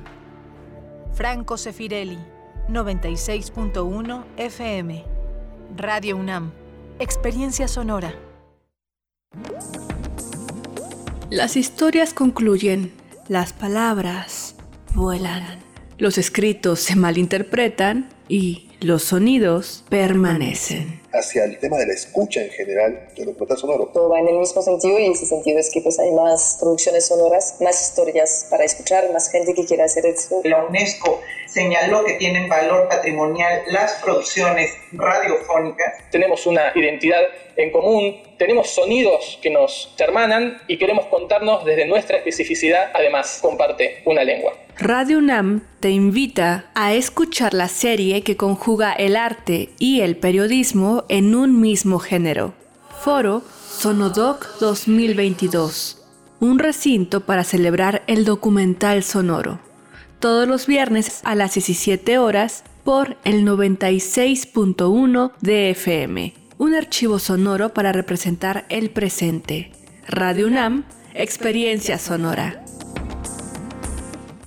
Desde hace 32 años, el INE ha organizado más de 330 procesos electorales para elegir a quienes nos gobiernan. Y este ha sido el resultado después de cada elección. La paz pública.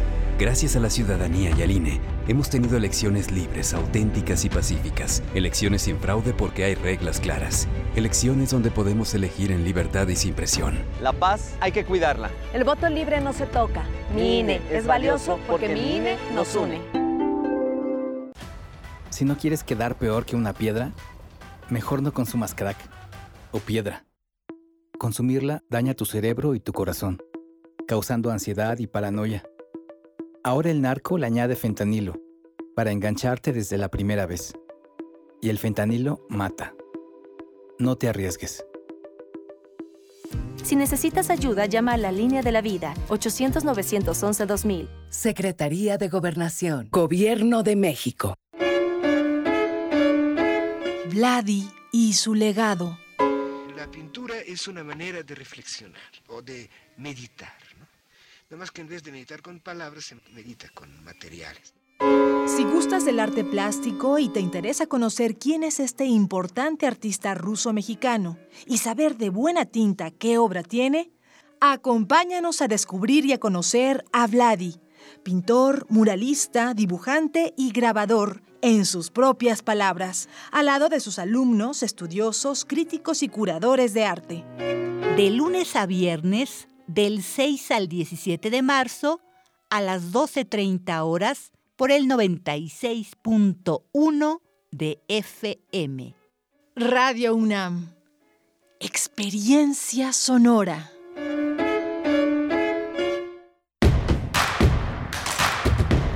Queremos escucharte. Llámanos al 55 36 43 39 y al 55 36 89 89. Primer movimiento. Hacemos comunidad. Estamos de vuelta. Buenos días, bienvenidos, bienvenidas. En primer movimiento, Radio UNAM 96.1 de la frecuencia modulada, 860 de amplitud modulada. De vuelta para iniciar esta tercera hora de transmisión en compañía del equipo. En cabina se encuentra Rodrigo Aguilar en la producción ejecutiva, Jesús Silva, el señor Jesús Silva en la operación técnica de la consola, Violeta Berber también nos acompaña en la asistencia de producción, Tamara Quiros en redes sociales, Miguel Ángel Quemain. Buenos días. Hola, Berenice, buenos días, buenos días a todos nuestros eh, radioescuchas, a nuestros amigos que siguen esta aventura radiofónica que es primer movimiento. Eh, vamos a tener una participación de los mundos posibles hoy con Alberto Betancourt tratando un tema de primera importancia alrededor de la migración.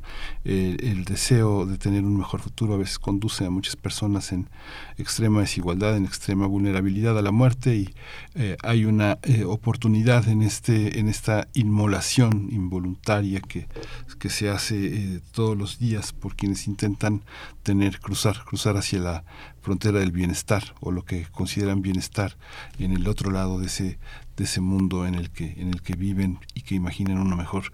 Va, a estar también eh, eh, al, al, final del cierre del programa Alicia Vargas Ayala que prepara un tema también de primera importancia sobre las infancias eh, en el marco de los derechos humanos.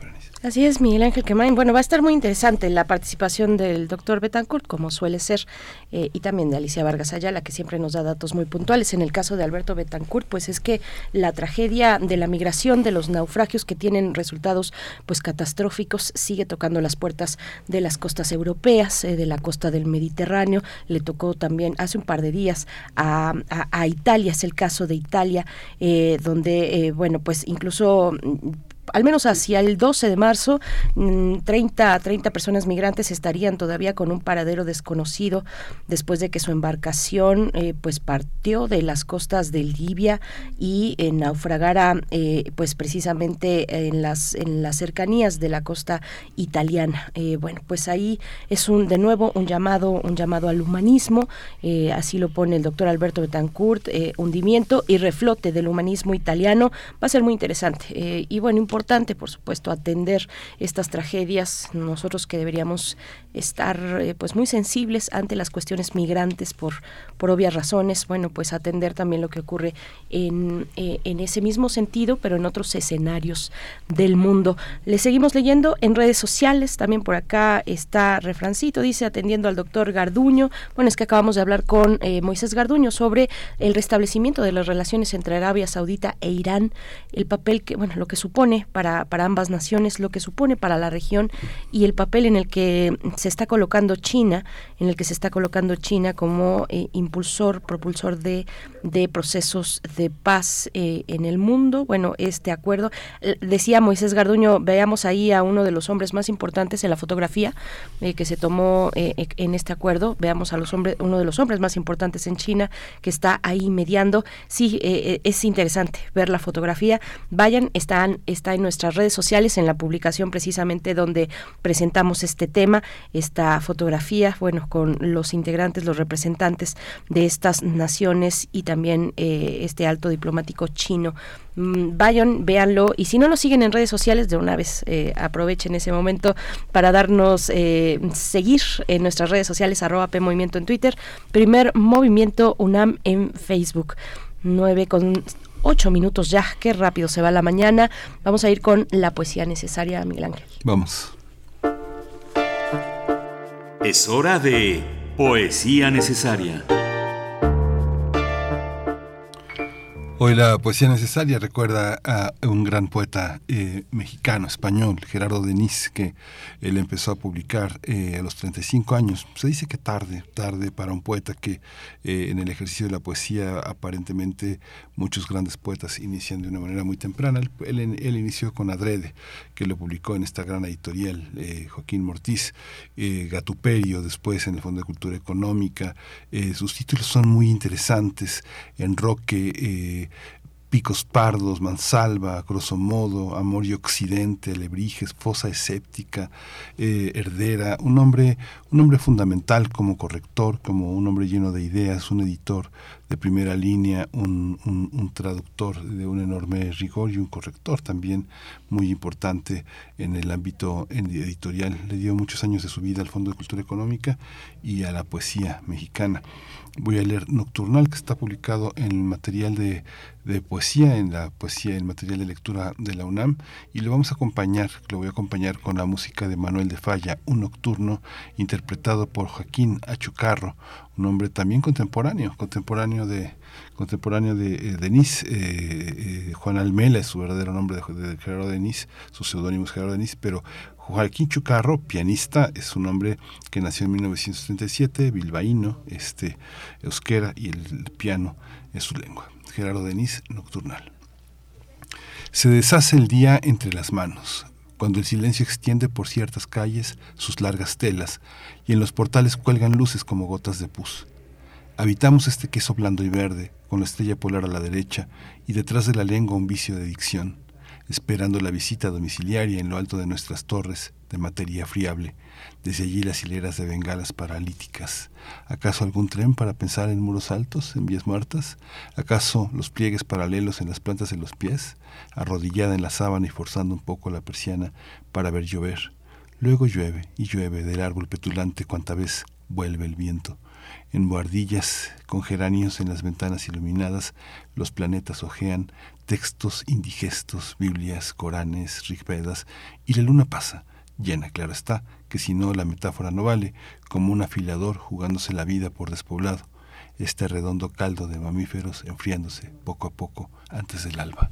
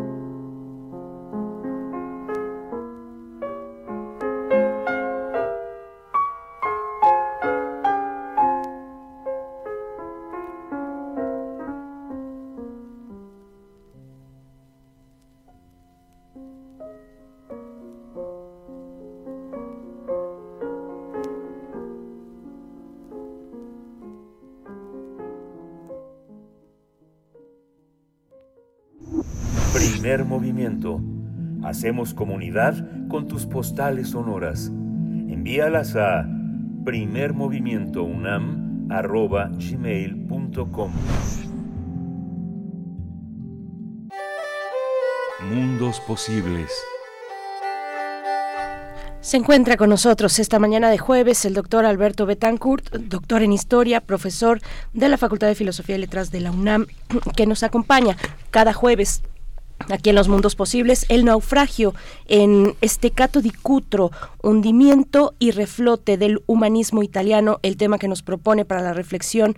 Eh, bueno, pues ya dábamos una breve introducción a este, a este tema, esta lamentable noticia, un naufragio de eh, personas migrantes. Alberto Betancourt y decíamos, bueno, ya deberíamos estar muy sensibles a estas causas, a estos eventos lamentables y trágicos, eh, tratándose de un país como, como el nuestro. ¿Cómo te encuentras? Buenos días. Por supuesto que sí, Berenice. Buenos días, eh, Miguel Ángel. Hola, Alberto. Es como siempre un gran gusto saludarlos a ustedes y a todos nuestros amigos del auditorio. Y coincido completamente contigo, ¿no? Yo creo que hay acontecimientos, pues no sé cómo decirlo, ante los que uno no se puede quedar así. No se puede uno quedar así indiferente y sin hacer nada, sin, sin tener algún gesto por lo menos, ¿no? A veces no no se puede intervenir directamente en el socorro, en el abrazo de quienes eh, lograron salir del mar o de quienes perdieron alguno de sus familiares, pero sí se puede por lo menos tener un gesto y enviar un abrazo simbólico y conmoverse y, y yo creo que es muy diferente un mundo en el que ocurre una desgracia a una persona y la gente continúa caminando indiferente por la calle a otro mundo en el que pues por lo menos existen gestos de solidaridad. Así quisiera yo tomar, eh, pues, no solo mi intervención, sino el hecho radiofónico que va a ocurrir el día de hoy. Quisiera hablar de un eh, triste evento que ocurrió en el mar Jónico, el día en el mar, el sábado 26 de febrero de este año, eh, Berenice. Sí, adelante Alberto, por favor. Miguel Ángel. Sí, sí, bueno, gracias. Pues en este caso yo quisiera hacer una analogía ante este naufragio, quisiera proponer que tengamos en, mente, que imaginemos la pintura que pintó en 1819 Jericó, llamada La Balsa de la Medusa. en aquel momento el pintor plasmó en el lienzo un cuadro estremecedor en el que muestra a los sobrevivientes de la fragata francesa La Medusa, que chocó con un barco de arena y cuyos pasajeros fueron abandonados por el capitán y los oficiales cuando se dieron cuenta de que el barco estaba a punto de naufragar. Una historia similar a la que el gran maestro Joseph Conrad retrató en su grandiosa novela Lord Jim. ¿no? Eh, en este caso, el cuadro de Jericó, pintado en 1819, pues ha sido tomado como una metáfora de, de una situación que desafortunadamente es muy común en el mundo en el que vivimos, el momento en el que el Estado abandona a sus ciudadanos. El Estado que tiene la responsabilidad de cuidarlos, de protegerlos, en este caso, por ejemplo, de brindarles socorro a quienes habían sufrido esta tragedia en el mar, los deja abandonados. El cuadro de Jericó consta de una composición en una forma de doble pirámide, y en la primera de ellas, la que digamos está más cerca del espectador, se muestran los estragos del abandono. Se ve incluso pues una degradación de los pasajeros que tuvieron que permanecer muchos días abandonados. Por cierto que en el naufragio real, retratado en esta pintura, el capitán que abandonó a sus pasajeros regresó en busca de unos cofres de oro. Y cuando regresó es cuando se encuentra con que habían sobrevivido al naufragio. Pero la segunda pirámide, digamos, la segunda pirámide humana, por decirlo así, de la, de la balsa, la medusa, retratada por el pintor Jericó, es de alguna manera, así lo han interpretado algunos críticos de arte, un grupo de náufragos que está oteando el horizonte y agita una prenda de vestir para llamar la atención de un barco que navega a lo lejos y se considera que pues es de alguna manera también digamos pues un, un momento de esperanza ¿no? el momento en el que los náufragos en este caso no se dan por vencidos perdón y están tratando de llamar la atención y esperando que alguien llegue a rescatarlos entonces pues digamos que la pintura contiene los dos elementos, el abandono y la esperanza. Y yo tengo la impresión de que lo que acaba de ocurrir en Italia, desafortunadamente, casi se puede uno hacer bolas porque estamos hablando de cuatro o cinco naufragios que han ocurrido en las últimas semanas de febrero y principios de marzo. Yo ahora me estoy refiriendo a uno que ocurrió el día 26 de febrero en las costas de Estecato di Cutro, pero yo creo que reúne los mismos dos elementos de esta pintura.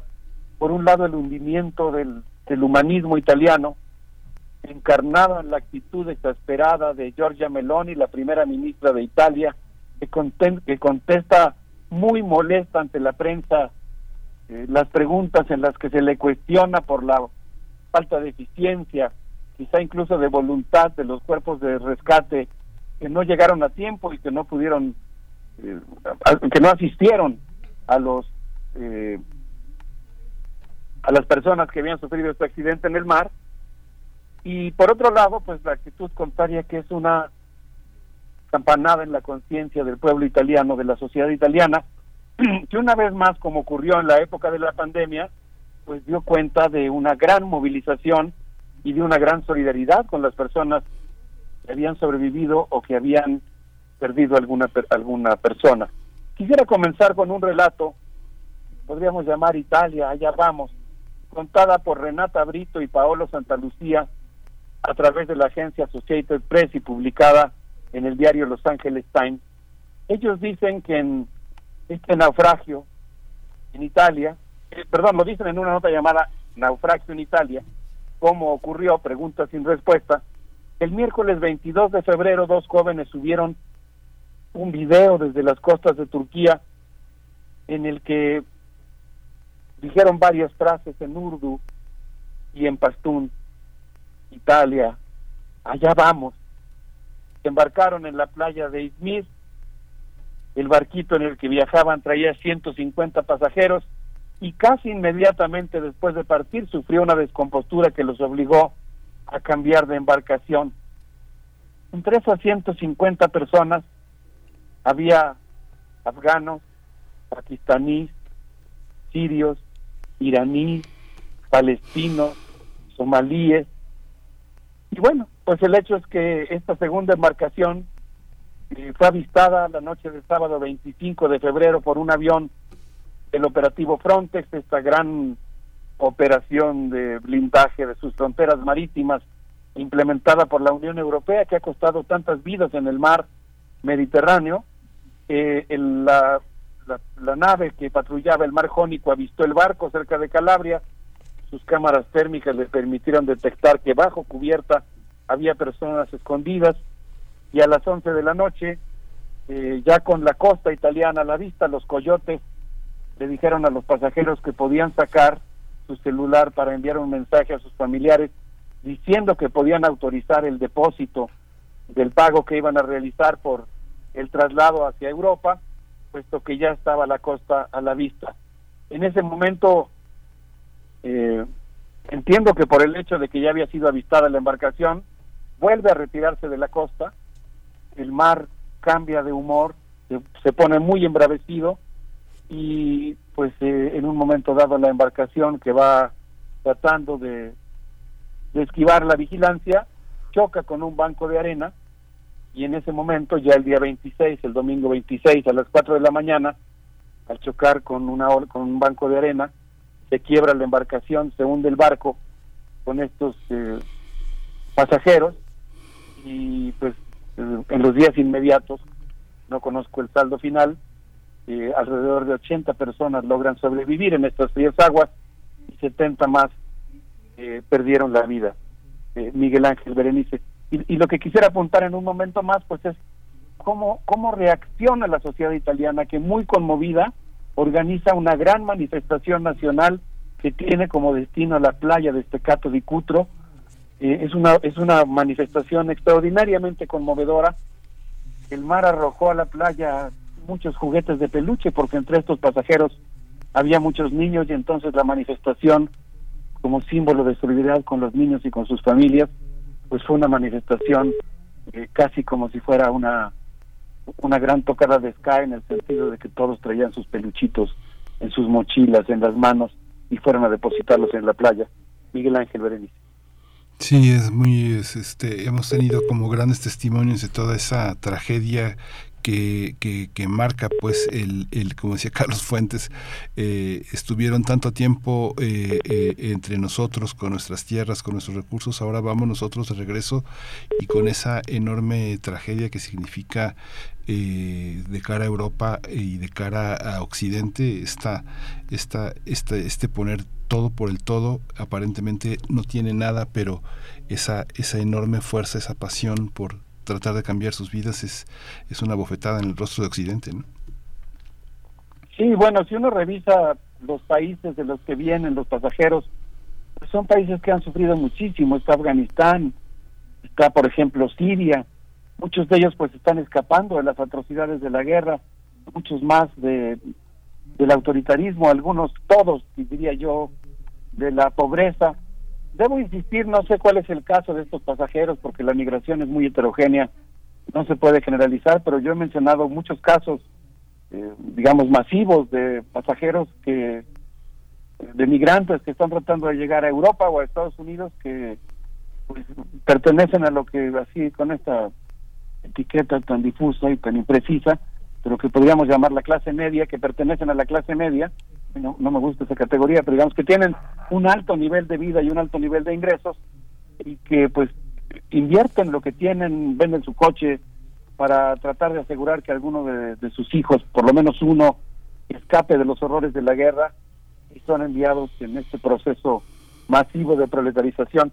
Quisiera mencionar muy brevemente antes de irnos a la música que el periódico El Manifesto eh, habla de cómo Italia pasó de la indiferencia a la solidaridad y pues muestra las fotografías de un grupo de jóvenes extendiendo una manta que dice no en nuestro nombre en una crónica de Silvio Messinetti y de Claudio Donesalvi eh, de Tuto Italia este cato con el popolo de Peluche.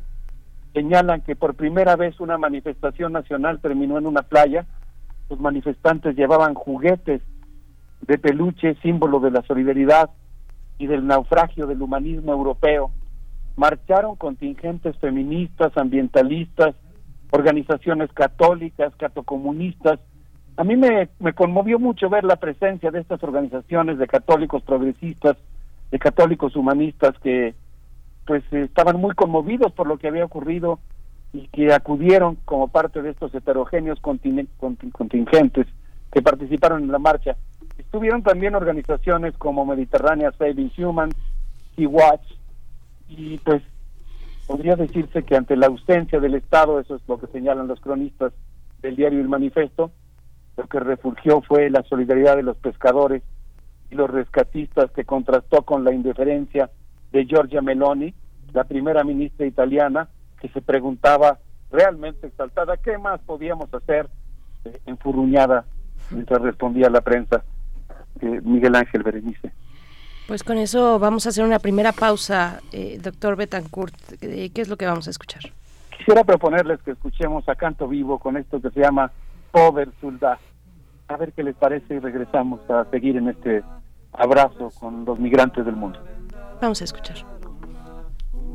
Causare l'autenu, pover soldale malvenu, e la la e tra la la la la.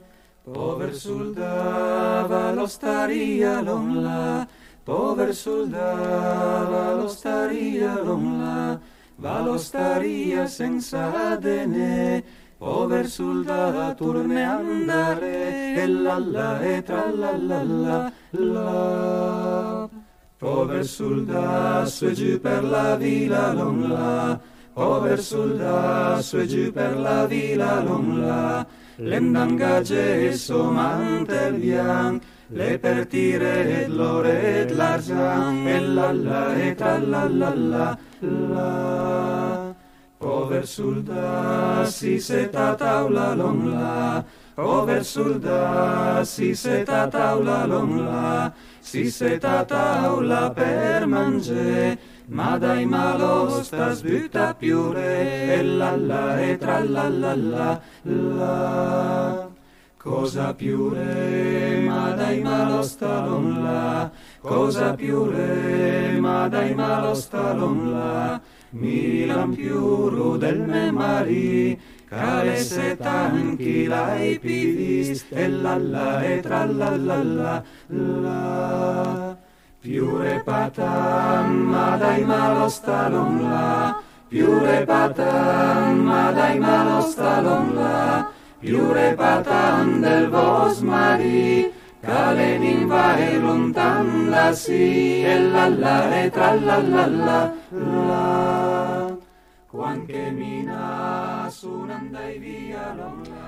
Estamos de vuelta contigo, doctor Alberto Betancourt, y con esta propuesta, pues que tiene voces, voces desnudas. No creo que, eh, eh, pues es difícil encontrar otra manera. Bueno, si las hay, la música encuentra los caminos para, eh, pues acompañar en tiempos eh, y en momentos y situaciones tan tristes, tan adversas, tan injustas, Alberto Betancourt, y bueno, ahí está la voz humana desnuda, ¿no? Cantando y evocando.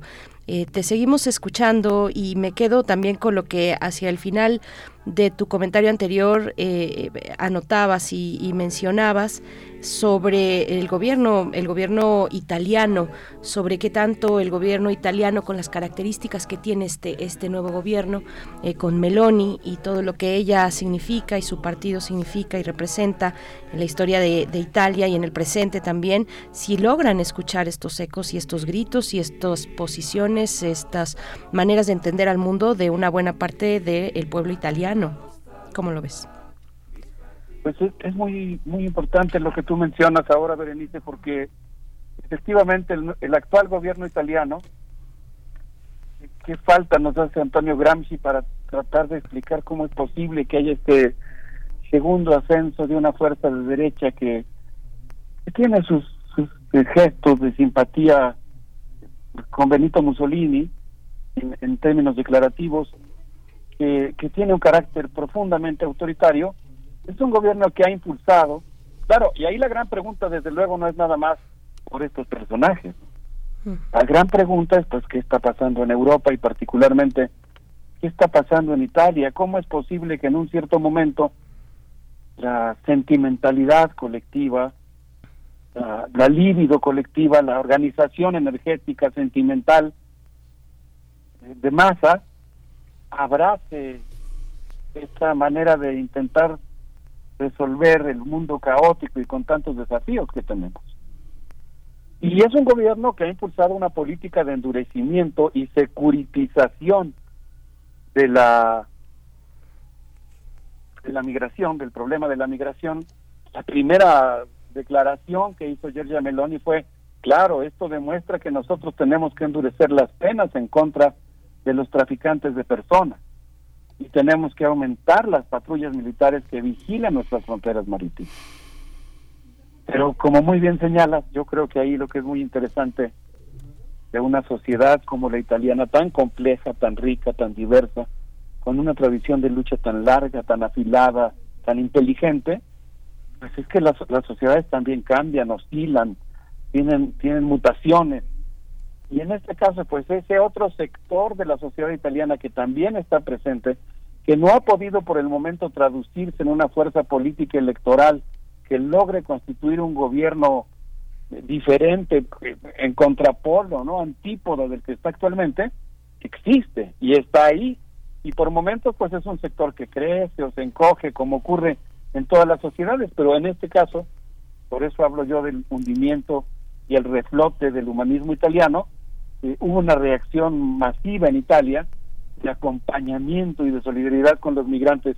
Dice, por ejemplo, Giansandro Merli en el periódico El Manifesto, que estuvo ahí, estuvo en esa playa, en este Cato di Cuzco, y reportó el 12 de marzo, que pues había una persona que perdió a un familiar hablando en altavoz por su celular con un pariente en Afganistán para informarle lo que estaba ocurriendo, eh, el hecho de que había encontrado a la persona, la había encontrado sin vida, y en ese momento vio llegar una marcha gigantesca, una marcha de miles de personas, los migrantes que estaban ahí, los familiares de los sobrevivientes, dice Giansandro Merli, pusieron cara, cara como si hubiera llegado una persona de otro planeta. Nunca se había visto llegar una marcha así, es como si hubieran llegado seres de otro mundo. Al arribar el primer contingente se hizo un silencio profundo. El mar, como si fuera un ser vivo, eh, acababa de devolver el cuerpo de dos niños. Un grupo de personas se acercó al altavoz y comenzó a rezar una plegaria en árabe, con el sonido en fondo del oleaje marino. A muchos, dice el cronista, se nos hizo un nudo en la garganta. Aquí estaban las bisabuelas, las abuelas, las madres, las hijas, las nietas, las bisnietas, pero el que no estaba era el gobierno. A mí me llamó mucho la atención, con esto quisiera yo eh, ir cerrando mi comentario, pues, una nota que, que pude leer en Radio Vaticana que describe un acto litúrgico muy especial en el que el arzobispo Ángelo Rafael de Panceta y el imán Mustafa Achik de la mezquita de Cutro pidieron juntos al Dios de la paz, acompañados de 27 alcaldes de, estos mismos números de municipios, eh, teniendo presentes a los niños de las escuelas, pidieron pues, eh, solidaridad con los migrantes, específicamente con los náufragos, con los familiares que perdieron a alguien. No sé, a mí, a mí se me hizo, no, sé qué opinen, a mí se me hizo extraordinariamente significativo imaginarme este rezo católico y musulmán simultáneo, implorando la solidaridad, e imaginarme el ejercicio que hicieron los niños en las escuelas italianas, haciendo dibujos de solidaridad con las personas que habían pasado esa, esa, esa noche terrible, del sábado al domingo, en alta, bueno, no en alta mar, porque creo que estaban relativamente cerca de la costa, pero pues eh, ahí los niños hicieron sus dibujos dibujaron caritas de niños en el mar, caritas sonrientes, cubiertos por un arco iris, y algunos dibujaron, eso señala la crónica de Radio Vaticana, un planeta Tierra que dice todos somos hermanos. Y pues respondiendo específicamente a lo que comentas y preguntas, Berenice, algo que me pareció extraordinariamente conmovedor y alentador en medio de esta terrible tragedia es que unos días después ocurrió un nuevo naufragio y ante la enorme presión política y teniendo los ojos del mundo encima, la reacción de los eh, barcos del operativo Frontex y de los aviones fue la de acudir inmediatamente a rescatar a las personas y pues afortunadamente el saldo de personas fallecidas a pesar de que el barco eh, eh, eran tres barcos me parece que naufragaron llevaban 1400 personas fue muchísimo menor y eso se debió a que la presión política, el impulso de este modelo humanista de atención a la migración, pues incluso en un gobierno tan autoritario, hizo mella y logró pues obligarlo a responder con mucho mayor presteza a una emergencia en el mar. Las sociedades son las que muchas veces generalmente obligan a los gobiernos a tomar decisiones eh, por el bienestar, el bienestar general eh, ojalá Europa abra los ojos. La verdad es que hay una parte en estas historias terribles que también es de mucho enojo Alberto Betancourt, ¿no? Porque pues se tienen que asumir responsabilidades de los legados que las potencias colonizadoras han dejado en distintas eh, regiones del mundo. Bueno, pues con eso estamos cerrando esta participación Alberto Betancourt y con una propuesta musical para el cierre. Sí, eh, a mí me gustó mucho una foto que dice no en nuestro nombre. Y yo pienso que eso es eso es muy importante no que uno se desmiente de estas políticas de securitización que al final de cuentas pues eh, implican una enorme crueldad. Obviamente el tema migratorio es muy complejo reclama soluciones muy inteligentes pero yo creo que el principio humanista tiene que prevalecer. Quiero proponerles que nos despidamos escuchando a Ricardo Pesci la banda italiana con esto que se llama Tebac. Digamos que a pesar de estar en un tema tan triste que como bien dices indigna, pues también tiene esta cara cálida de, de la solidaridad y el abrazo que enviamos desde aquí y que tantos italianos dieron. Vamos a festejar esa, ese humanismo italiano que sigue presente, como lo estuvo en la pandemia. Gracias Alberto Betancourt. Nos escuchamos en ocho días contigo. Feliz fin de semana, ya encaminados hacia ese momento. Hasta pronto. Un abrazo con mucho cariño para todos. Hasta luego, Alberto. Vamos a escuchar.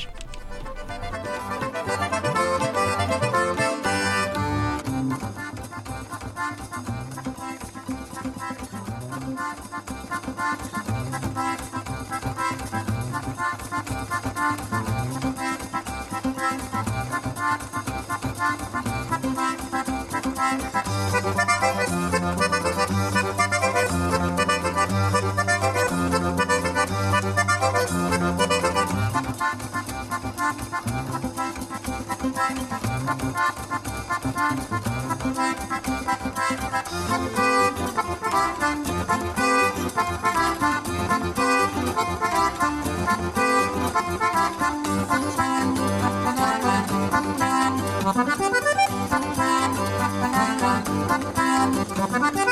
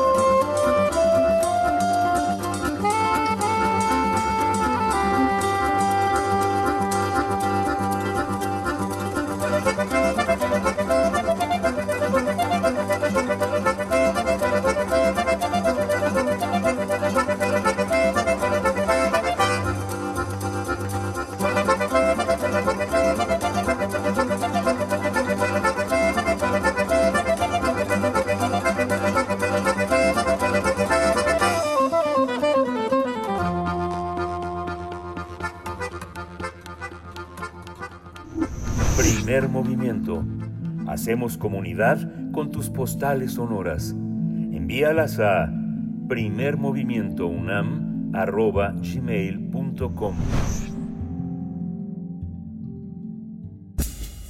Libertad. Seguridad. Salud. Identidad. Alimentación. Libre desarrollo de la personalidad. Educación. Pensar nuestros derechos humanos.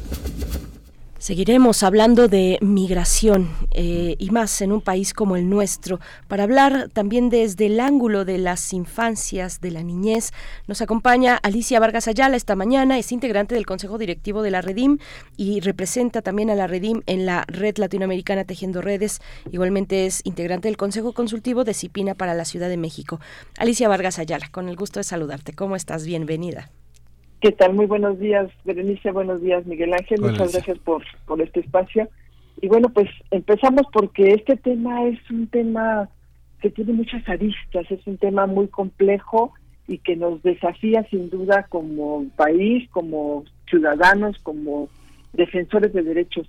Y pues sin duda para poder hablar, digamos, del tema de migración, quisiera empezar por recordarles a la audiencia la definición de algunos conceptos en la que en la jerga de los expertos en movilidad humana pues son pan de todos los días pero para los que escuchamos esto hablar a ellos pues podrían confundirnos y ser hasta un poco redundantes. Y bueno recordarles que en ese sentido el marco jurídico de nuestro país una niña o un niño es una persona menor de 12 años. Un adolescente es una persona que se encuentra entre los 12 años cumplidos y no ha cumplido los 18 y sabemos bien que desde nuestro marco jurídico cuando hay una duda sobre si el- la persona es adolescente o no, se debe suponer que es adolescente. Lo mismo sucede si vemos a una persona que no sabemos si es niño o adolescente, se debe presuponer que es niño para darle un tratamiento en ese sentido. Una persona migrante, de acuerdo con la ley de migración, es aquella que sale, transita o llega a un territorio de un estado distinto al de su residencia por cualquier tipo de motivación.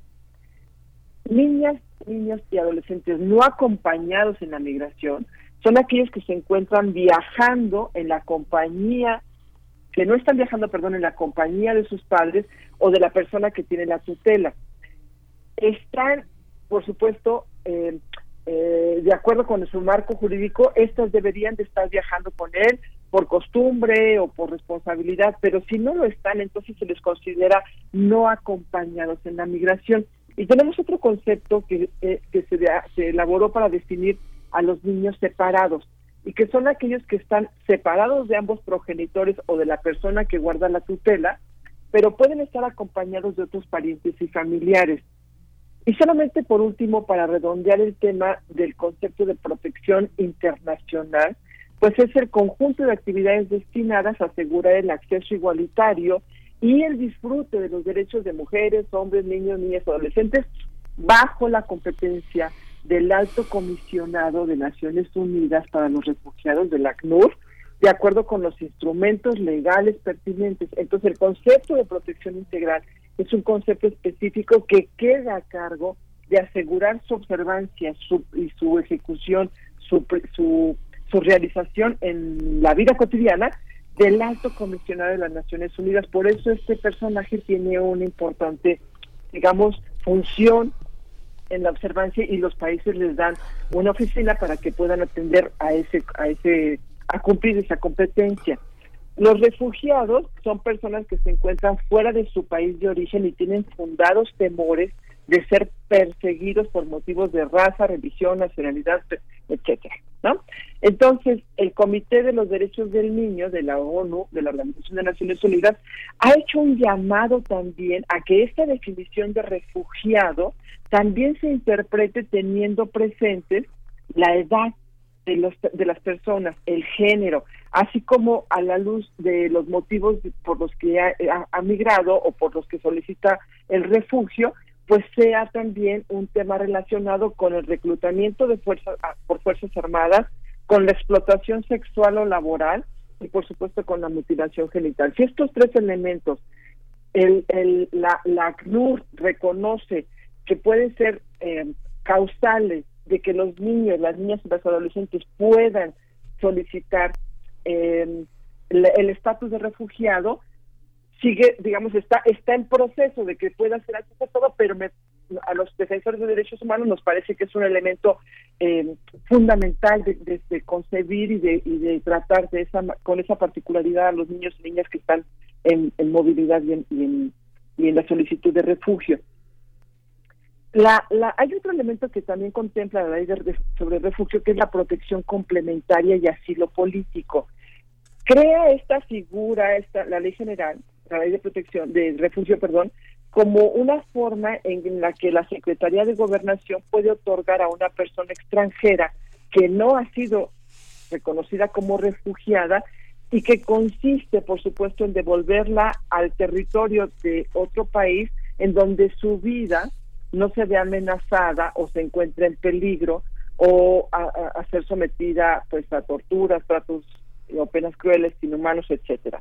Entonces, esta protección complementaria y asilo político es una figura que la ley de refugio contempla. Ahora bien, como sabemos, entre las principales causas estructurales por las que las personas migrantes o solicitantes de protección internacional deciden salir de su país, pues se encuentra la pobreza, la marginación, la violencia sistemática, la corrupción, la impunidad, la falta de acceso y garantía a sus derechos, etcétera. Y México es un país clave en el tema migratorio por su posición política y, geográfica y por supuesto recibe eh, los diversos flujos y procesos migratorios que ocurren en nuestro territorio y México se encuentra entre los países, pues, perdón, entre los tres países de mayor eh, movilidad humana. El primero lo ocupa la India, el segundo lo ocupa México y Rusia es el tercer país con mayor movilidad. Pero nuestro país ocupa la primera posición entre los países miembros de la OSD y por supuesto de América Latina. Diariamente personas migrantes llegan para quedarse, para transitar, para emigrar o son deportadas a sus lugares de origen y México tiene una importante y, gran responsabilidad en el tema de niñas, de niñas, niños y adolescentes. Tenemos un marco eh, jurídico, la ley de migración, después eh, una armonización que está dada eh, por la Ley General de Protección de Derechos de Niños, Niñas y Adolescentes. También tenemos eh, un plan de restitución de los derechos que ha emitido la Procuraduría de Protección eh, en, la que se estipula la posibilidad de que niños y niños que salen del país pues tengan eh, asistencia, cuidado y que el retorno sea de manera digna, etcétera. Y pues es de mencionarse que a pesar de que tenemos un marco jurídico muy importante, muy relevante, en los hechos la situación es muy diferente ya que ante las acciones que se llevan a cabo, que llevan a cabo las autoridades migratorias, pues más parece que pretenden fortalecer esta visión de control migratorio frente a niños y niñas, pasando por encima de la prioridad que es la seguridad y la protección de la niñez. Es decir, se pretende instalar un control migratorio por encima incluso de los derechos que nuestro marco jurídico y los acuerdos internacionales que nuestro país ha ratificado tendría que estar asegurando. Y se ha observado entonces que la mayoría de los servidores públicos del Instituto Nacional de Migración pues siguen considerando que ellos son los responsables de la atención especializada a la niñez en contextos de migración y que cuentan con las atribuciones para determinar el interés superior de la niñez. Sin embargo, debemos eh, recordarles y debemos eh, seguir en, eh, impulsando, que, que se revisen, que revisen sus competencias, porque no es así.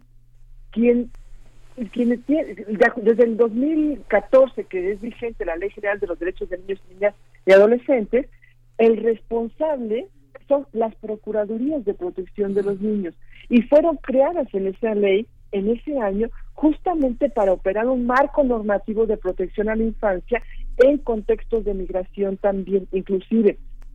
En ese sentido, además, la Corte Interamericana ya ha abundado para hacer observaciones a nuestro país respecto a esta eh, posición difusa que tiene el Instituto Nacional de Migración respecto a las funciones que debería de estar llevando a cabo el CIPINA a través de sus procuradurías de protección.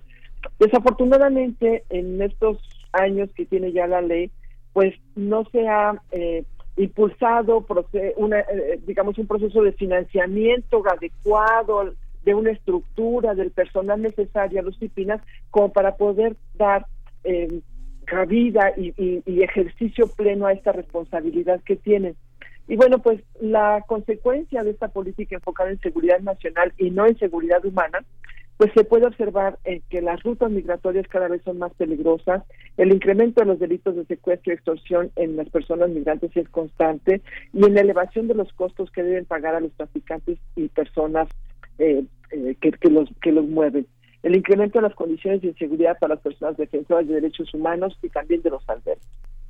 Quiero, quiero si me permiten, quisiera cerrar este punto con, con algunas cifras y la verdad, este Miguel Ángel, Berenice, pedirles la, la, oportunidad de tener una siguiente segunda parte donde hablemos de las más recientes declaraciones que están haciendo justamente a partir de este encuentro trilateral de, de los tres amigos de los tres países, donde un punto de la agenda fue precisamente el tema migratorio y ver cómo este va a impactar. El tiempo que tenemos nos, nos obliga a cerrar el tema diciendo que pues la verdad eh, tenemos en, el último reporte que nos ofrece eh, el, Sistema Nacional de, de, Migración es que se han eh, deportado, movilizado, repatriado, digamos, 9.192 personas menores de 18 años en México, en nuestro país, y que esta cifra para, 1900, para el 2021 representó una disminución de casi el 60%. Sin embargo, tenemos eh, pues la, el temor ya, ¿no? Y, dado los recientes acontecimientos de este último mes y bueno, lo que va de este último primer trimestre que han, se han eh, eh, elevado gravemente las cifras de movilidad, que pues este encuentro nos lleve a, tener un, reporte grave respecto a lo que está sucediendo con los niños y más recientemente con las declaraciones que ha hecho el, comisionado Francisco Garduño Yáñez de la Comisión del Instituto Nacional de Migración que afirmó que ya no van a permitir que se crucen los niños por la frontera y que las familias, eh, bueno, anunció operativos de que de que van a rescatarlos y a trasladar a los a, los niños separándolos de sus padres y de sus madres, precisamente en el mismo tenor de las últimas eh, declaraciones que ha hecho el gobierno estadounidense que está analizando justamente la posibilidad de volver a implementar esta política de detener a las familias migrantes que cruzan las fronteras de manera ilegal y exigirles que usen tobilleras, teléfonos celulares rastreables y otros métodos para conocer su paradero,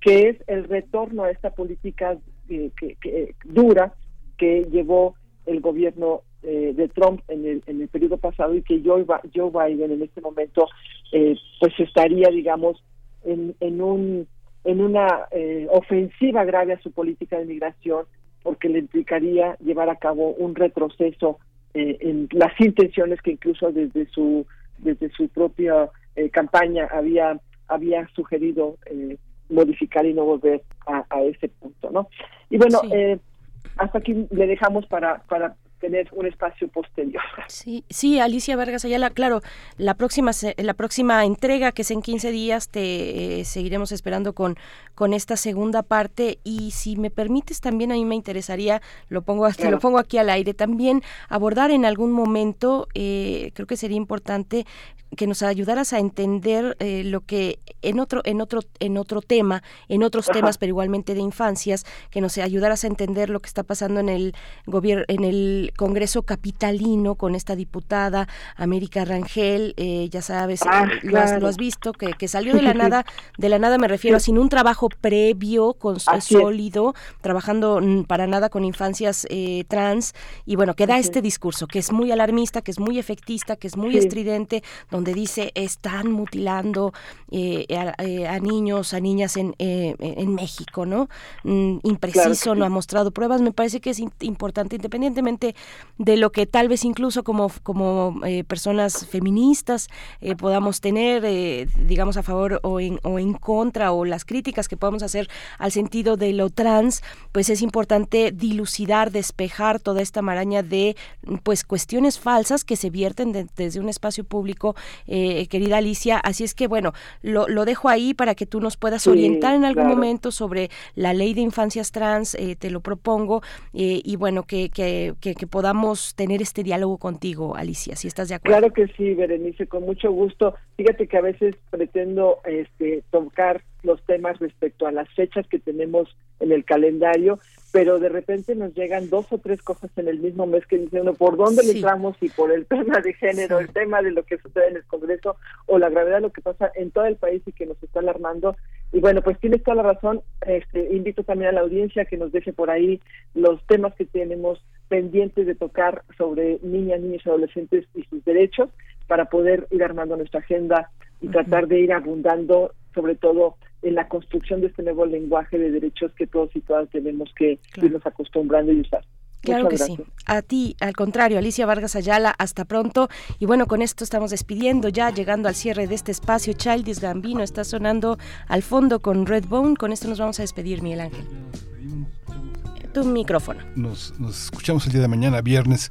Esto fue Primer Movimiento. El mundo desde la universidad.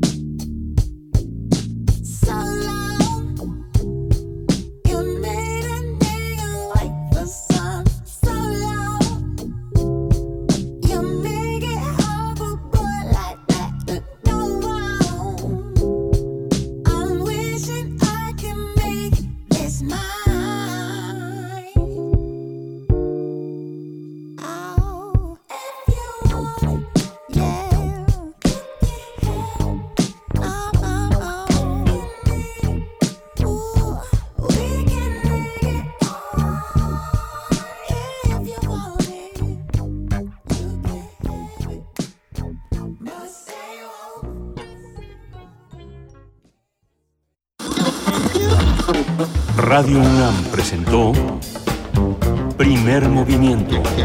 El mundo desde la universidad. Con Berenice Camacho y Miguel Ángel Gemain en la conducción. Rodrigo Aguilar y Violeta Berber, producción. Antonio Quijano y Patricia Zavala, noticias. Miriam Trejo, coordinación de invitados. Tamara Quirós, redes sociales. Arturo González, operación técnica. Locución, Tessa Uribe y Juan Staca. Quédate en sintonía con Radio UNAM. Experiencia sonora.